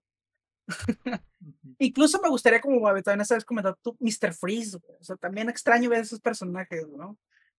Y ya después sí, que llegue el guasón. O O que haga la organización. No me acuerdo cómo se llama la organización. Creo que es así, tal cual, la organización del crimen. no recuerdo cómo El- se llama la banda de, del Creo guasón, que lidera el guasón Ah, justamente. no me acuerdo la neta, pero creo que sí va por ahí. No me acuerdo, la neta no me acuerdo. Hace mucho que leí esas historias. Estamos Pero bueno, a lo mejor es eso, güey. Pero sí, o sea, es inminente que va para allá.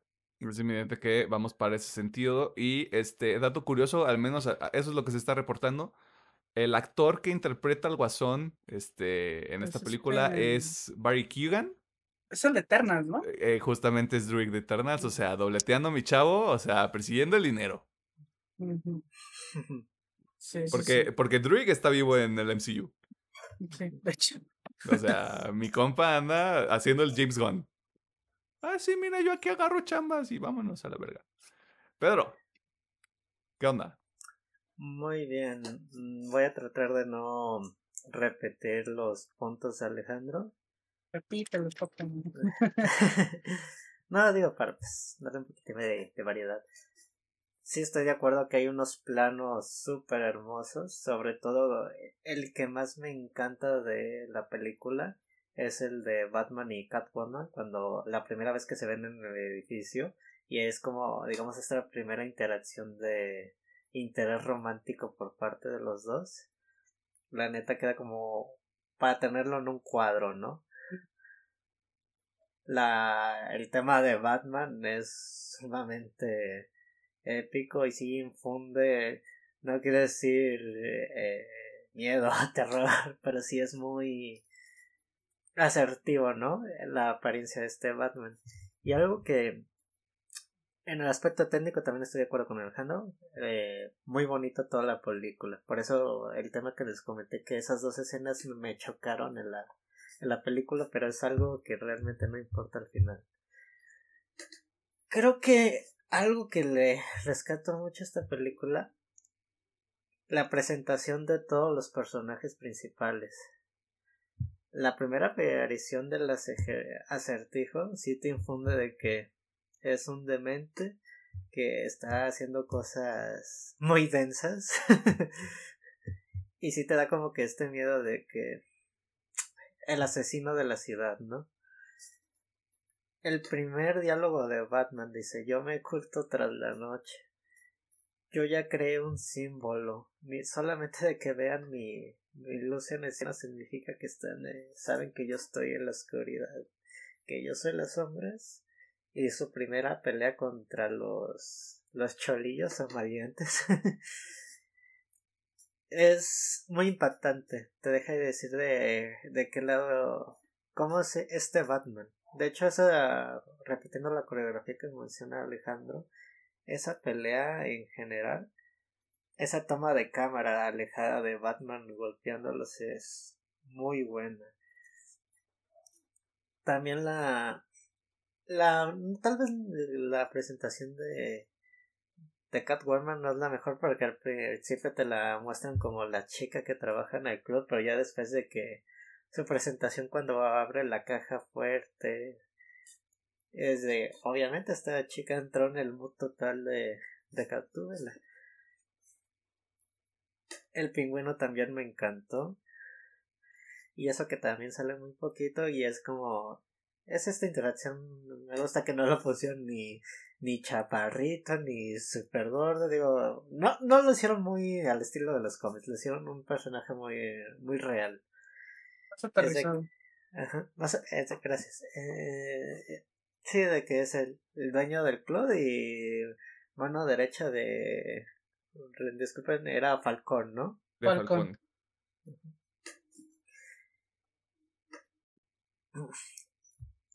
Creo que las escenas de acción son muy buenas. Creo que la que más todos les va a gustar es la persecución de el batimóvil eh, contra el pingüino. Y sabes, me, me molesta tal vez un poco que eso lo hayan mostrado en el tráiler. Porque tal vez lo hubiera bebido con mucha más emoción.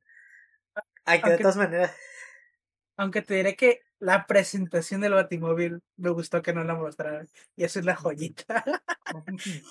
Eso sí. Hay pocos momentos en los que uno en los que uno recuerda este su primera vez. Yo jamás me había emocionado con la presentación de un Batimóvil.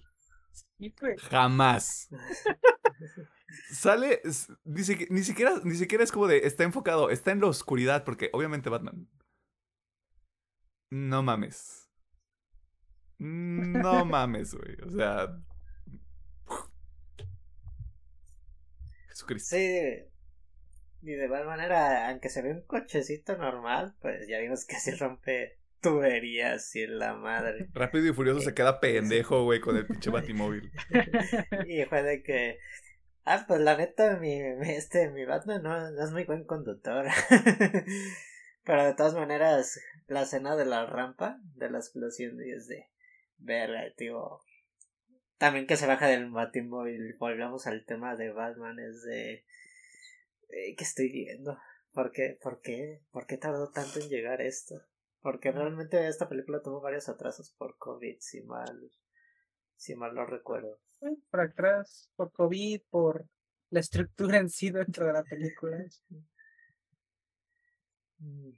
Ay, perdón, ando checando mi, mi acordeón. Ah, y aparte, espacio para que lo leas. Este, ahorita que dices escenas, me maman las escenas de oscuridad. En esta película siento que hicieron un trabajo excelente. Como dice la escena, la, escena original, donde, bueno, la inicial, donde vemos la pelea, cuando están en, cuando va por Falcón y todo está en oscuro, esa pinche escena no mames, está de huevos. La verdad que sí está. Cuando está en el elevador, ¿no? O la primera vez que llega al club. Sí, no, bueno, los dos, o sea, tanto cuando ah, está con el chico con el y cuando ya va por Falcón, de que pues sale del elevador y estos güeyes están tirándole los vergas y solo vemos las luces de los disparos. Eso era Bueno, entrando en temas de spoiler, yo creo que el principal giro de la película, mm. que es donde entra con, en conflicto Batman, me gustó muchísimo. No, realmente no estoy enterado si los cómics hay algo parecido de que, ah, pues, mm, Marta Wayne tenía problemas de mentales y estuvo en tantos psiquiátricos y Arkham se guardó la historia por tal razón. Me gustó este giro de que sí, al final pues Alfred sí le dice, ¿sabes qué? Pues tu jefe sí esto, pero con un momento de de debilidad y si se iba a entregar, pero la primera vez que te muestran esta escena, no, los Wayne son una basura también dentro de las personas de, de Gotham, sí me, me, me maravilló. Digo, no me esperaba esto de este Batman, de que hubiera este girito de tuerca, que tal vez para muchos les da igual, pero para mí es de que le da mucha, no rela, una relación espejo con el, el Riddle, ¿no? De que los dos somos huérfanos, pero tú tuviste todo. Tus padres me iban a dar algo, pero jamás me lo dieron. Y es como que muy contrastante. Contestando a tu pregunta, creo que sí, o sea, no igual como la película, pero sí hay cómics donde se explora de que los güey no eran tan buenos como se creía. No como la película, pero sí, sí hay. Y de hecho también me, hablando de Alfred, también se me hace un muy buen personaje. Yo pensé que la neta así me lo habían matado. Tal vez no era obvio, pero sí sentí de que tan rápido le van a dar un madrazo a, a, a Pattinson como, como Batman. Y fue de, no ya me mataron a, a un personaje. Y algo que también recalco mucho de esta película es lo que menciona Batman al final. Y de hecho, pues sí busqué la cita en internet. Y es lo que mencionabas, de que al final de la película hay una evolución del personaje. Eh, que lo que es la venganza no cambiará mi pasado. Mío o de cualquier persona, de otra persona. La gente necesita esperanza y como que me cambió es me encantó eso de que Pam sí es un Batman un Bruce Wayne muy perturbado por los sucesos de su vida pero que realmente sí busca un cambio en la ciudad. Él quiere ser un símbolo de esperanza que al final tal vez él ni lo sea pero va a tratar de de dar esa perspectiva a las personas de que puede ser algo mejor. De hecho, en, en esa misma escena, pues ya cuando se pasa en Arkham dice, no, pues lleva 100 personas que saca del estadio el justiciero enmascarado, porque es raro cuando lo mencionan como Batman. Es raro en la película. Y pues, no sé si me estoy adelantando, pero Pattinson ya es mi Batman favorito. Con este primer vestidazo, tal vez si una segunda o tercera vuelta tal vez para confirmar mi comentario, pero a mí me convenció muchísimo. Y luego es un Batman que está iniciando. El Pattinson, pues la verdad todavía está, está joven y nos puede, nos puede regalar un buen Batman para el rato.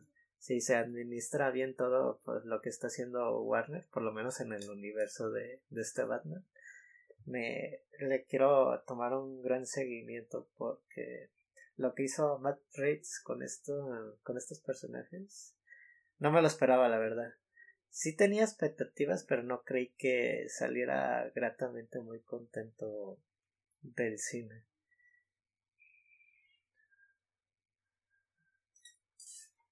¿Algo más? ¿Algo más que tengas entre tus acordeones, tus notas? Híjole. mm, Por lo del Joker. No sé si es muy pronto que lo hayan anunciado. Porque eh, lo que lo, lo que nos platicaste, Emiliano, que Pattinson dijo, no, pues me gustaría que también hicieran algo de la corte de los búhos o algo así más oscurillo. No sé si sea tan buena idea porque quieras o no, pues tenemos todo, tenemos a Christian Bale, a Ben Affleck, Michael Keaton va a regresar como Batman este mismo año. Que obviamente pues ya vimos que no va a causar mucho conflicto porque este Batman va a seguir su línea temporal y espero que así se quede.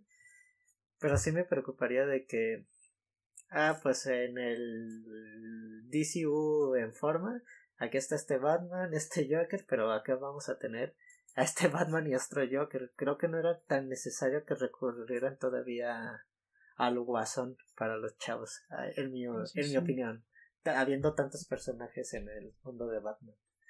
Y ahorita justamente que mencionas la corte, eh, yo estaba viendo la película cuando ya se había acabado y ve, estábamos esperando la escena post créditos, yo casi podía jurar que íbamos a ver la post créditos de un- no tal cual de la corte, sino como nomás así como alguien con la máscara de- del búho. eh. Porque no sé, esta película me recordó mucho justamente la historia de la corte de los búhos. Más que nada por cómo el Riddle mueve su público, sus masas, y cómo pues obviamente todo el mal está entre los poderosos, ¿no? Y gente común, gente con puestos muy altos. Y sí, como dices, me mamaría ver la corte de los búhos con este estilo. Ajá, tío, porque no sé, algo, pues una vez te lo comenté que realmente qué son esos güeyes porque a veces los sacan como entre caníbales y que manejan artes oscuras, pero aquí sería pues una cosa más de la sociedad secreta de, de toda Sí, la o sea, gente de alta económica, ¿no? De, sí, de exactamente. O sea, hay varias versiones de la corte, pero la que a mí más me gusta es todos los ricos, todos los poderosos es la corte de los búhos. Digo, creo que en eso estamos de acuerdo, creo que encajaría súper bien esa versión, pero ahora sí, pues quien dice, pues vamos a tener que esperar a futuro de qué propuesta nos va a traer Mark para este universo de, de Batman. Sí, Pues, sí. pues sí, ahí andamos. ¿Algún otro punto que traigas, Pedro?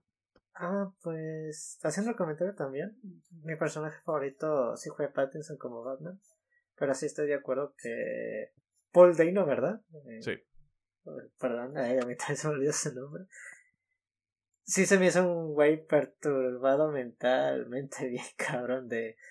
De hecho, en la película te da risa, pero cuando ves las dos, el vato tiene una fotografía de él sonriendo y otra donde está con su máscara, dices, ah, pinche vato, está, está mal de su cabecita, pero sí es muy perturbador el vato cuando salía en las escenas, cuando transmitía los acertijos y sobre la realidad de Gotham.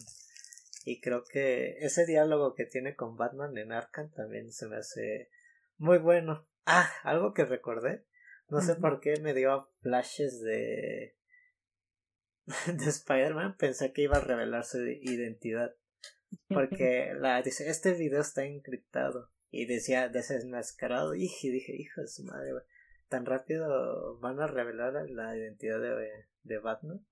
Pero afortunadamente no fue eso, porque supongo que el vato quiere seguir jugando con él y por eso no va a revelar la, la identidad de, de, de Batman. Y pues, pues de mi parte ya sería todo, la verdad. Ok. Vámonos por partes antes de entrar a, a otros temas. No creo que veamos la corte de los búhos por el tratamiento del acertijo. Creo que le dieron, le están dando mucho más prioridad a toda la, la galería de los villanos que quieran utilizar en esta serie de películas o universo extendido del Batman. Porque está el pingüino, está el acertijo, está el guasón, este, de alguna, en alguna u otra capacidad. Este, y todavía falta que salgan más. O sea, yo estoy esperando que justamente el setup que hace la película ya al final, después de todo lo que sucede, que empiecen ahora sí a salir, este, que se empiecen a llenar los vacíos de poder. Que sí veas este tema de las, de las pandillas que hay en Gótica. Que sí veas, este, tal vez Mr. Freeze sea un concepto que se tiene que aterrizar muchísimo más alguien como Firefly que va a estar en la película de, de Batichica que vamos, va a, ser, va a ser otro universo por así ponerlo porque va a ser el de Michael Keaton. Este, no sé, este, Poison Ivy también siento que es un concepto ahí que puede estar eh, entre sí, ¿no? Depende mucho de qué tan bajado de huevos esté, porque lo que están haciendo aquí es todos estos personajes que sí son muy fantásticos voy a, voy a decirlo no porque sea una comparación justa ni directa, pero les está recibiendo tratamiento Nolan, donde todo esto sí podría ser algo que pasa. Podría, podrías este, estar lidiando con la mafia, podrías estar lidiando con un asesino este, en serie, en serial. Y podría haber, creo que ese tipo de personajes como que ya lo traerían a ese nivel de cómic sería cuestión de ver si Madrid sí tiene disposición para llevar la película a ese estrato. Es como de, vamos a quedarnos con las consecuencias de la película. Y con lo que eso significa para, todo lo que, para todos los que se quedan en Gótica. Porque ya sabemos que Gatubela se va porque, oye, los gatos no saben nadar. Yo vi esa referencia a Madrid. Este, ajá.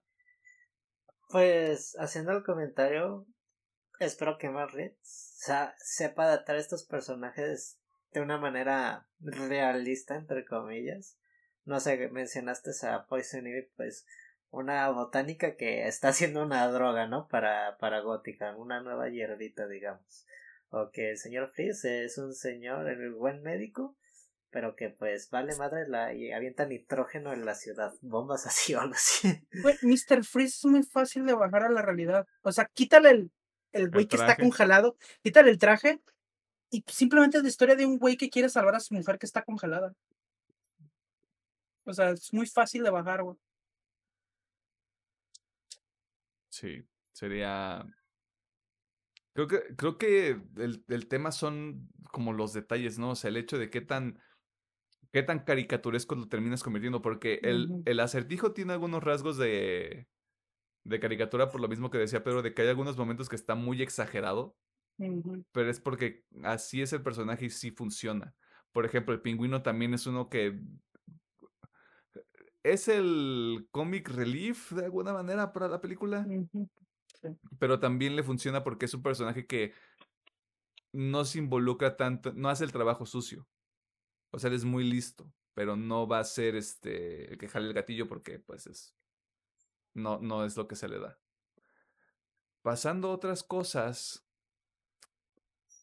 quería detenerme en el, de nuevo, no la comparativa porque no es justo.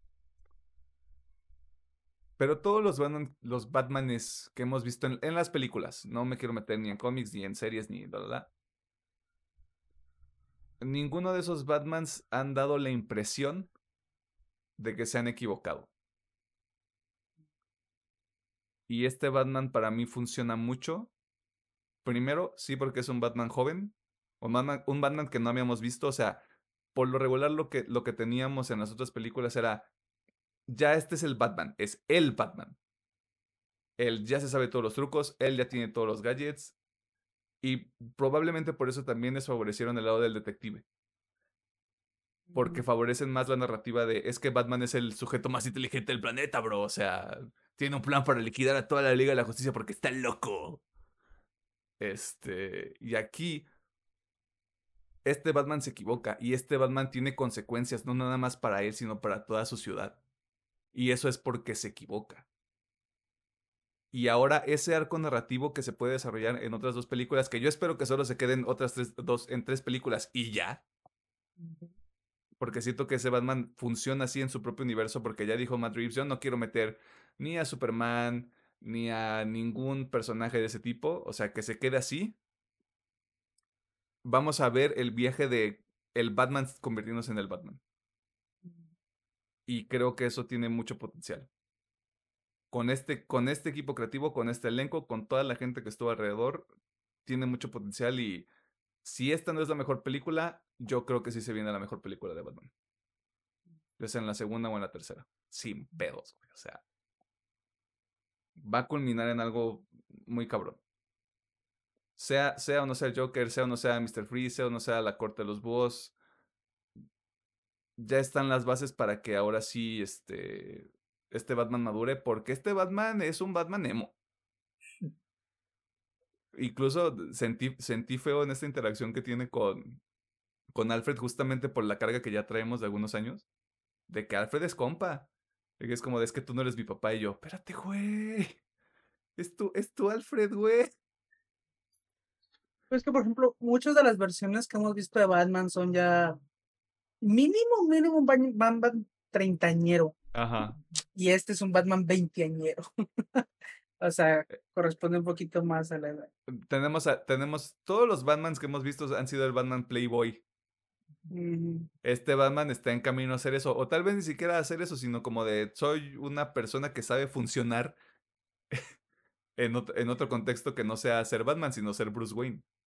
Mm, digamos, en ese aspecto sería de que soy el caricativo, pero jamás voy a salir a la luz del día. sí puede dar más por la ciudad en el aspecto de Bruce Wayne, pero no va a tener relación con el, con el público, porque se dice, pues, ¿para qué chingados voy a salir como Bruce Wayne? Es que yo creo que inevitablemente sí va a terminar haciendo eso. Porque es, el personaje. es que sí. Se necesita el Bruce Wayne porque es un. Es el una contrapeso. extensión. Es el contrapeso, es una extensión del personaje que, fuera de que sí es este. no filántropo, sino este playboy, como dice Emiliano, nos da la otra cara de qué está pasando por la cabeza de este güey. y aparte. aunque no sea muy interesante, es necesario, pues. Es que incluso hay la interacción que tiene con el acertijo en, en, prisión en Arkham, ya que lo está interrogando, todo el pedo de la máscara, siento que es una manera muy bonita de plantear esa idea. Porque es como de, para mí mi máscara es este, el, el, disfraz del acertijo, como para ti es ser Batman. Porque si te fijas, a Bruce Wayne, Bruce, Bruce Wayne, dos o tres escenas lo ves. Todo el tiempo, todo el tiempo que tú ves a, a, Batman es Batman con el traje, o es este Bruce Wayne, pero súper encapuchado, como si fuera este a robar algo, o infiltrándose en el, en el club del pingüino. O sea, literalmente no tenemos a Bruce Wayne todavía. Entonces. Y justamente cuando, cuando sucede esta interacción con Alfred, creo que es uno de esos bachecitos de los que tú mencionabas, Alejandro, que tiene la película. Yo no, no lo veo como tal, pero entiendo la concepción porque sí es un momento lento. Pero es un momento para el desarrollo del personaje. Y justamente siento que ahí es donde se rompe el ritmo de. Es que yo quiero ver al Batman echar madrazos, güey. Pero no se trata tanto de eso. O sea, si te, si te fijas, las escenas de acción están, están separadas y están las luchas, está la persecución, está todo el tema de, de ya el, este, el tercer acto donde están en el, en el hotel, recinto, donde, donde se están celebrando las elecciones, el resultado de las elecciones si te fijas, son, son secuencias que están muy espaciadas y todo lo demás es justamente el Batman como detective y Batman con Gatúbela y Batman con el pingüino. O sea, Batman interactuando con todos estos elementos que sí son lo que enaltece el mundo de Batman. No Batman saliendo como de, soy la verga, soy el Batman. Es como, no, güey, o sea, esto es justamente lo que es Batman. Un, un pinche vigilante que aprovecha todos los recursos que hay allá afuera. Así es el pingüino y sea un hijo de su puta madre, el pingüino tiene algo que aportar. Y de nuevo, o sea, el, mundo como tal tiene, tiene, todavía mucho que dar y si no salen en las películas, tal vez muestren a algunos otros villanos en las series. O busquen de que, o, que, que, sean como una catapulta en ese sentido, porque no, no estoy pensando que vayan a ser los, los seis siniestros de Batman Pero creo que tener ese tipo de interacciones sí le da un poquito más de, de valor. O sea, es si ya. más, hands Ajá. down. Ya no quiero la corte de los huevos en película, la quiero en serie, para que me la hagan bien. Puede ser. Porque sí es, es, sí es justamente el mismo tema de misterio. Sí es como el. Como el- sería como la segunda capa de la, de la primera película. Porque sería como decir, Riddler, mis papás te hicieron daño, pero ve nomás este cagadero, bro. Es que, de hecho, o sea, es que ah, para mí me deja la puerta abierta porque es como, este güey está destapando a los, Ajá. a los ca- altos cargos y es como que la corte es de, eh, este perro, quítalo lo de en medio. Es, es muy probable. Que de hecho, ahorita que lo estaba pensando, me gustaría ver otra vez a dos caras. Sí, sí, sí. Porque ya no tenemos un fiscal. Eh, pero eh, también hacen est- eh, esa- esta cosa muy inteligente donde los personajes que no los necesito ni los menciono. Porque habr- habría estado muy fácil que en Arkham hubieran mostrado a Harley Quinn, a Freeze, a Poison. Ivy, al, al, este, al espantapájaros, a todos. Pero no lo hacen. Espantapájaros, güey. Papi, yo ando en todo. Este. Sí, o sea, hay un chingo, hay un chingo de promesa, güey. Hay mucho potencial aquí. Mm, Sí, sí, sí. Y no quiero decir que es, no es el mejor Batman, no es el Batman definitivo, pero es un buen Batman. Nadie, Sí, sí. nadie puede venir a decir, güey, que es que está bien culero, está, Está- está mal hecho, está mal manejado, pinche, pinche no es Batman, güey. Es como de, esto es Batman, güey. Te puede gustar más, como digo, a mí mi Batman favorito es el Batman ya más maduro, sí. Pero no quita que este no sea una No buen, un buen Batman. no quita que este funcione. Y justamente me, me regreso a esta parte donde ya tuvimos al, al Batman, este, Playboy filántropo, soy la verga con Christian Bale. Ya tuvimos al Batman viejo con Ben Affleck. Ya, o sea, es- es- esto es otra concepción, es un pedo completamente diferente, güey. Y creo que le beneficia un chingo a la película. Ya. De- desde el hecho de decir, este, vamos a quitarnos todo este peso de encima, güey. Vamos a darles algo que no han visto. También me hubiera gustado ver a Ben Affleck pegándose madrazos con Deathstroke, pero pues eso nunca va a pasar. Pues sí. Sí, sí, Que sí. ahí vamos a otro lado, güey. Hay un chingo de villanos que se pueden aprovechar y que pueden salir, güey. Deathstroke es, es- es- Deathstroke. estaría... O sea, No va, no va a pasar. Primera, primera parte de la, de la segunda película es Batman contra Deathstroke. Segunda parte de la película es la corte de los búhos porque lo ma- mataron, porque mandaron a Deathstroke a matar a Batman. Yo qué sé, güey. O sea, puede ser, sí. ya pirándonos bien cabrón. Este, de nuevo, o sea, está no sé, planteado para que para que hagan justamente eso, güey. O sea, metes Es todos más, los güey. conceptos que tú quieras y vemos cómo lo bajamos, güey. También ahorita una que se me ocurrió que puede funcionar muy bien es esta, la del Ghost, el fantasma, güey. Ah, esa estaría muy La padre. máscara del fantasma también entra bastante bien en el mood, porque también es este Batman que apenas está iniciando y que todavía trae estos resentimientos y funciona, güey. Sí, o sea, es, es, es, es un Batman que está que está aprendiendo a ser Batman. Porque incluso, o sea, cuando hace todo este tema de las, de las narraciones al principio es como de, no sé si vale la pena, pero lo tengo que intentar, soy la venganza, es edge, edge, edge. sí, Este, sí. y al final no es como un giro de 180 grados, es como lo, lo está intentando. Lo que va a ser muy valioso para este Batman es cuántas veces lo vas a seguir intentando hasta que alguien te rompa. Por eso creo que Joker podría ser para la tercera película. Mm, Sí, sí, sí. Ya como de, ya ponle, ponle un contrapeso. Ya, ya demostraste en una segunda película que Batman es Batman, güey. Ponle a la antítesis de Batman encima. Vamos a ver qué sucede ahí. Es- De hecho, estaría padre ver ese arco donde pues, Batman deja de ser Batman porque ya no, no puede más. Aunque bueno, para eso necesitaríamos al Robin, bueno, Nightwing en este caso, pero, pero estaría padre. Sí, y, y para que la gente no tampoco se dé muchas ideas, no vamos a ver Robins en estas, en estas películas. Sí, güey. Va, a estar muy cabrón que un vato de sus, en sus 20 sea como de, sí, güey, voy a adoptar un niño. Ajá, Para, para un Robin necesitamos ya un Batman más grande, más Un, ba- un- un Batman que ya tiene cicatrices. Este. Sí, me voy más por ese lado. O sea. ¿Qué película, güey? O sea. No voy a decir algo outlandish ni nada. Qué desafortunado que no que no. Es muy probable que no veamos nada de esta película en los, en la próxima entrega de los Oscars en 2023. Siento que está. De nuevo, todo el tema técnico. O sea, siento que va a llegar, a- van a llegar un montón de otras películas que lo van a opacar de alguna manera. Pero aquí había mucho material. Si esto hubiera salido en el 2021, güey, estaríamos en otro, en otra pinche conversación. La verdad. Sería un tema completamente distinto. Mm, O a lo mejor tal vez hasta el mismo Matt Reeves dijo, no quiero que la nominen.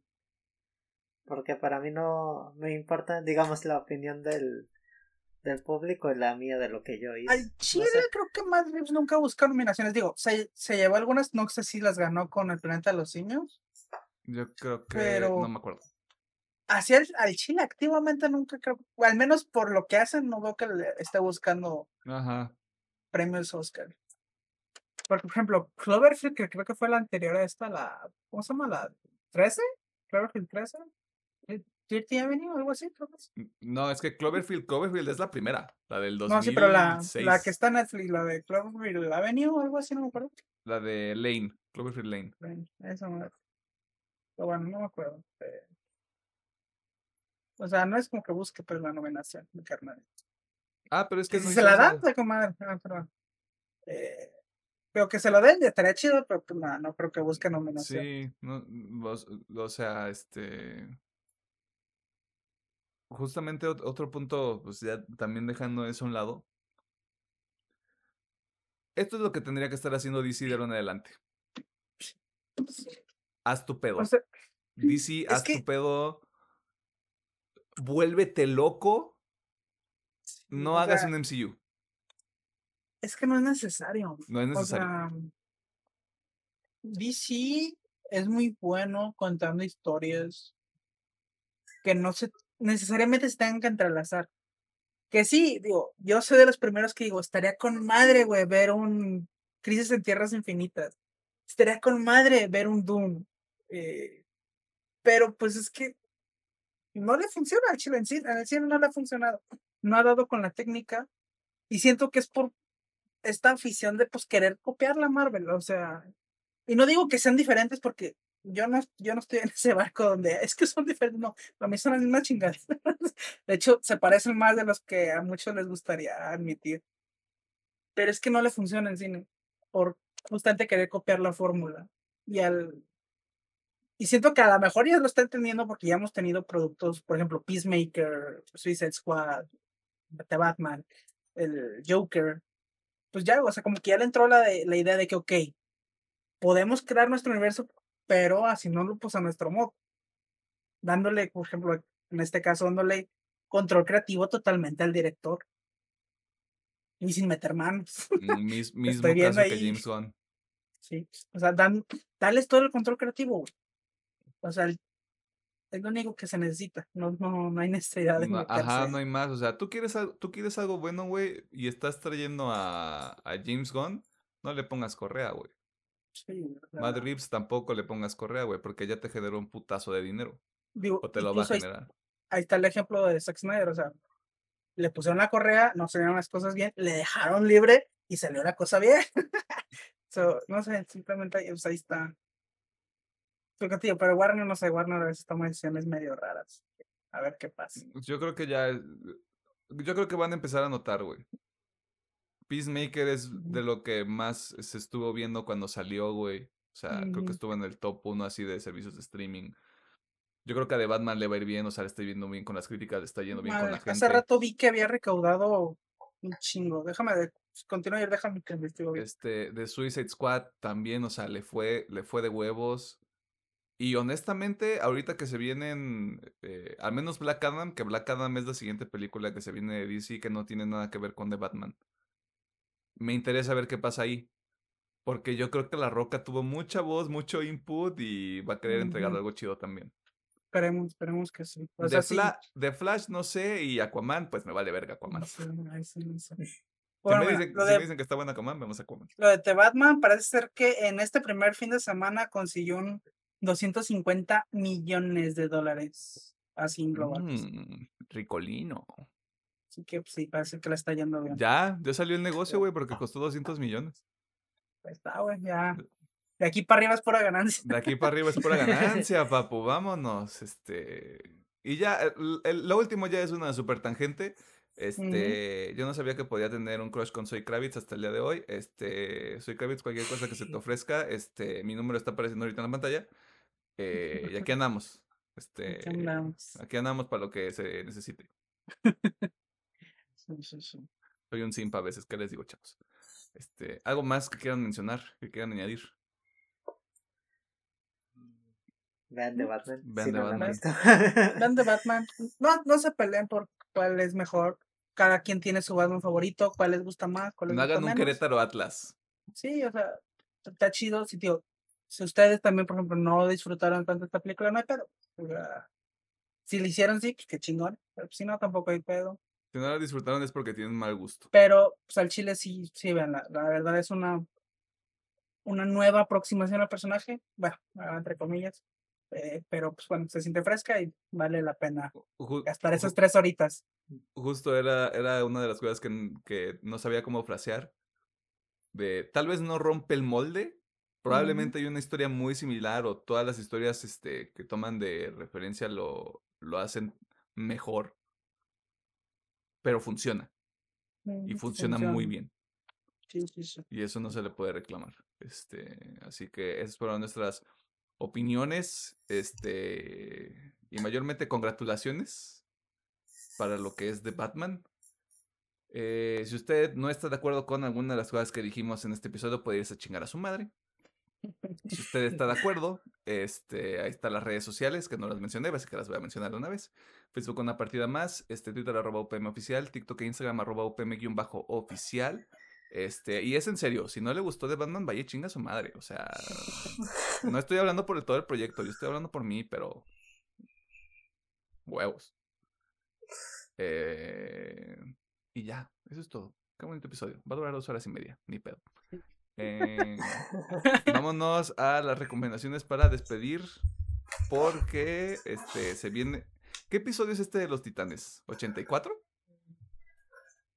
Es el 8, ¿no? De, de 12, ¿no? O 9 ya. Creo que es 8 de 12. No. nueve de 12, A no ver, me acuerdo. No sé, ya casi está final. ya. Ya, mm, o sea, ya este, nosotros grabamos en domingo y es víspera de los titanes en este momento, así que vámonos para recomendaciones.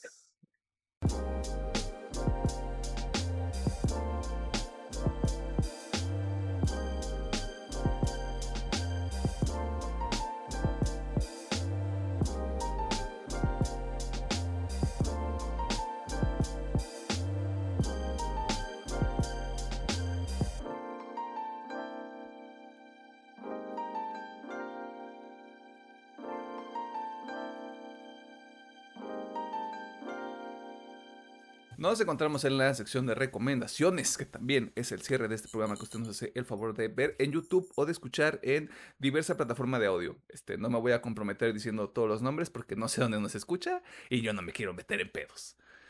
Eh, nosotros qué hacemos en esta sección hacemos cuatro cosas. Las primeras tres son este, sugerencias, este, invitaciones y peticiones personales que nosotros este, desde esta trinchera queremos hacerle. La primera es que no compre productos de Starbucks porque son de mal gusto. No, comprar productos de Starbucks es de mal gusto, o sea que usted tiene mal gusto si compra en Starbucks. Eh, que no compre productos de Apple porque se puede encontrar algo este, mucho mejor por menos, este, por menos dinero. Y que apoye la economía local comprándole electrodomésticos electrónicos a su piedrero de la colonia. La cuarta cosa que hacemos es recomendarle contenidos entre episodios para que mientras usted espera el próximo episodio, que es el ep- episodio de aniversario que va a estar cabrón, eh, usted pueda matar tiempo. Eh, viendo cosas en el trabajo, en el transporte público, en el gimnasio, en el baño, mientras come, mientras te come, mientras, este, no sé, o todas las cosas que usted hace porque es una persona muy ocupada. ¿Tenemos algo que recomendar? Sí. Ok. Ah, muy bueno, esta semanita les voy a recomendar Vikings Valhalla. Eh, no les voy a mentir, yo no estuve tan encantado con las últimas temporadas de Vikingos. O sea, no digo que sean malas, pero el tope con las primeras tres temporadas fue muy grande. Y pues no, no lograron llegar a ese tope. Y siento que Valhalla sigue la misma fórmula que la primera temporada de Vikingos. Eh, siento que muchos de los problemas es la misma historia. Pero no sé, siento que al quererse basar otra vez en los, las primeras temporadas le sienta bien y siento que funciona bastante. Así que si ya ha visto Vikingos, pues obviamente sí se la recomiendo. Si le gusta todo este tema de series de época, pues obviamente en este caso es época muy, muy, muy lejana, eh, pues también se la recomiendo mucho. No les voy a decir que no soy historiador, como decir, es, que es exacta, pero siento que lo que hace es como un buen acercamiento, pues mínimo para aprender un poquito de historia. No digo que se código, no digo que es exacta, pero pues ahí video para que te des una ideita. Es, es, este meter su dedito al, a la alberca para ver cómo está el agua. Y ya luego, si quieres, te pones a investigar. Sí, o y sea, también padre. de bruces a la alberca. Y como digo, me recordó mucho la primera temporada. A mí la primera temporada de Vikingos me gusta mucho. Obviamente no sé si va a ser, va a llegar al pico como fue esta tercera temporada de Vikingos. Pero me gustó, así que pues, se la recomiendo, ¿verdad? Y ya para finalizar, eh, voy a recomendar el álbum The Dead of Peace of Mind de Bad Omens. Porque ya, ya tuve el tiempo suficiente para digerirlo. Y aunque sí, es cierto que no era lo que esperaba, estoy encantado con este disco. Ya me encanta de pies a cabeza. O sea, es una experimentación que sí, es lo lo esperaba. Tal vez no como lo esperaba, pero sí lo que esperaba. es un poco raro, espero que me entiendan. Eh, pero no sé, siento que es un viajezote. Si se lo escuchan de inicio a fin, es un viajezototote. E incluso es de esos discos que ya cuando lo escuchaste mucho, puedes ponerlo de fondo mientras estás trabajando en el chill. Y más importante, creo que es un disco que da entrada a más gente. O sea, si, por ejemplo, ya estés aquí por el podcast o por fuera del podcast, a usted que no le gusta el metal, le ha interesado de que, ah, por lo que decimos, por lo que comentamos, de, pues me gustaría entrar, pero recomienda mucha cosa muy pesada. Siento que Baromens es una muy buena puerta de entrada para toda la gente que quiere entrar. Tráiganle una falda a la niña. Y obviamente ya, pues, si son como nosotros, pues bueno, entras y pues vas escalando a llegar a, a lugares que dijes que antes dices que no llegarías. Que a, que a tu jefa le da miedo, güey, cuando, te cuando ve que escuches esa madre. Sí. Bueno, a mí se me hace que es un disco totote y me atrevería a decir que está en la puerta de ser de álbum of- disco del año, pues, dependiendo qué salga, pues, además. A mí me gustó muchísimo y pues escuchen The Dead Peace of Mind de Barones. Entonces, Vikings Valhalla, que está en Netflix. Ajá. Y Bad Omens, The Death of Peace of Mind. En cualquier plataforma este de audio que usted De, de audio. O en el YouTube, si usted tiene problemas, este, que escucha música en YouTube. Quién sabe. Este, para que anda pagando servicios de, de streaming de audio. Pedro, ¿Qué pasa? no, pues tú dime. ah, ¿verdad? eh, pues nomás traigo una recomendación, es una canción. Ok. Se llama The Jazz, así literal una D Jazz, de Rod Escalón. Eh, contexto es una canción de jazz combinada con metal bien sucio. Y en la canción nomás hay gritos, no, literal no se canta nada, pero es una combinación interesante por si la quieren escuchar. Un, un buen jazz y de la nada un güey empieza a gritar sin decir nada y con guitarras y batería, pues le va a gustar. Suena interesante. Suena algo que le gustaría al yo de 15 años. So why not? Y pues esa sería mi recomendación. Arre. Fierro parientón. Eh, entonces, Rob Scallon. Sí. D-Jazz. D-Jazz. D-Jazz como D-Gent. Para usted que escucha metal, para que entienda la referencia. Y ya lo compartió Pedro en el grupo. Bien. Aprobado. Pues les llegó la curiosidad. Curiosidad es mi segundo nombre, hombre. Eh, yo tengo una recomendación, en realidad dos, pero una no cuenta porque ya la había hecho Alejandro. Este. Vean Comisan. Eh, bueno, Comi no puede comunicarse. Este. Usted, si está en México, la puede ver en Netflix. No sé en qué otros. Este. En qué otros países esté disponible. Pero hay una página. Hay páginas de internet donde usted también lo puede ver. Este. No puedo decir más de lo que ya dijo Alejandro, así que simplemente es como una. Una hace no le segunda en ese sentido. Y pues la recomendación obligada de la semana es el último Tiny Desk que yo les voy a recomendar. Este. Es el de Turnstile. Voy. Este, ya para regresar este, a todas las recomendaciones de metal que se me quedaron pendientes y que van a llegar en el aniversario. Ah es una banda de punk. Este. Y cuando digo punk es. No es este. Chica su madre gobierno, chica su madre, este. Los racistas. Es este. Punk bonito. Este. Y, creo, y, y funciona muy bien porque les, o sea, les ha ido cabrón.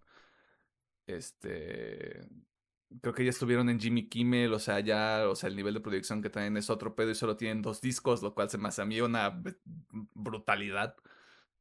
Este, y si tienen oportunidad, chequen el Tiny Desk, chequen sus dos discos, Time and Space, ese primero salió en 2018, el segundo se llama Glow On, creo que salió el año pasado.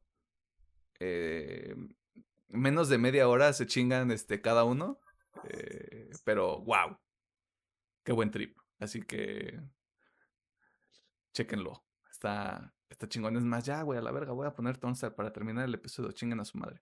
Este. Listo. Eh, ¿Algo más que quieran mencionar, que quieran añadir? ¿Por qué no? okay. Eh, que tengan bonitas semanas, chavos. Bonito miércoles. en el tiempo este, cuántico. En el tiempo cuántico eh, falta una semana para que paguen, así que resistan. Endure oh, survive. ¿Qué más les puedo decir? Ingeniero, por favor. Muchas gracias por escucharnos, por vernos y por todas sus interacciones. Se les agradece muchísimo. Eh, que tengan una bonita semana, como dice Pedro. Que se la pasen chingón.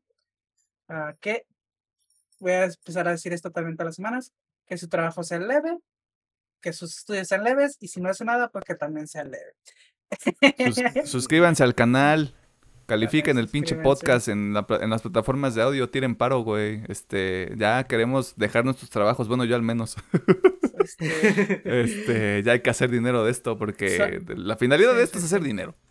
Sabemos. Digo, que hagamos un puesto de tortas ahogadas, de mariscos. Yo jalo, güey. O sea, tú dime dónde sacamos la materia prima y yo ahí ando, güey, aprendiendo a hacer torta ahogada. ¿Tú, ¿Tú, crees que es broma, güey? Pero debe de haber un video en YouTube para hacer tortas ahogadas. Sí, este.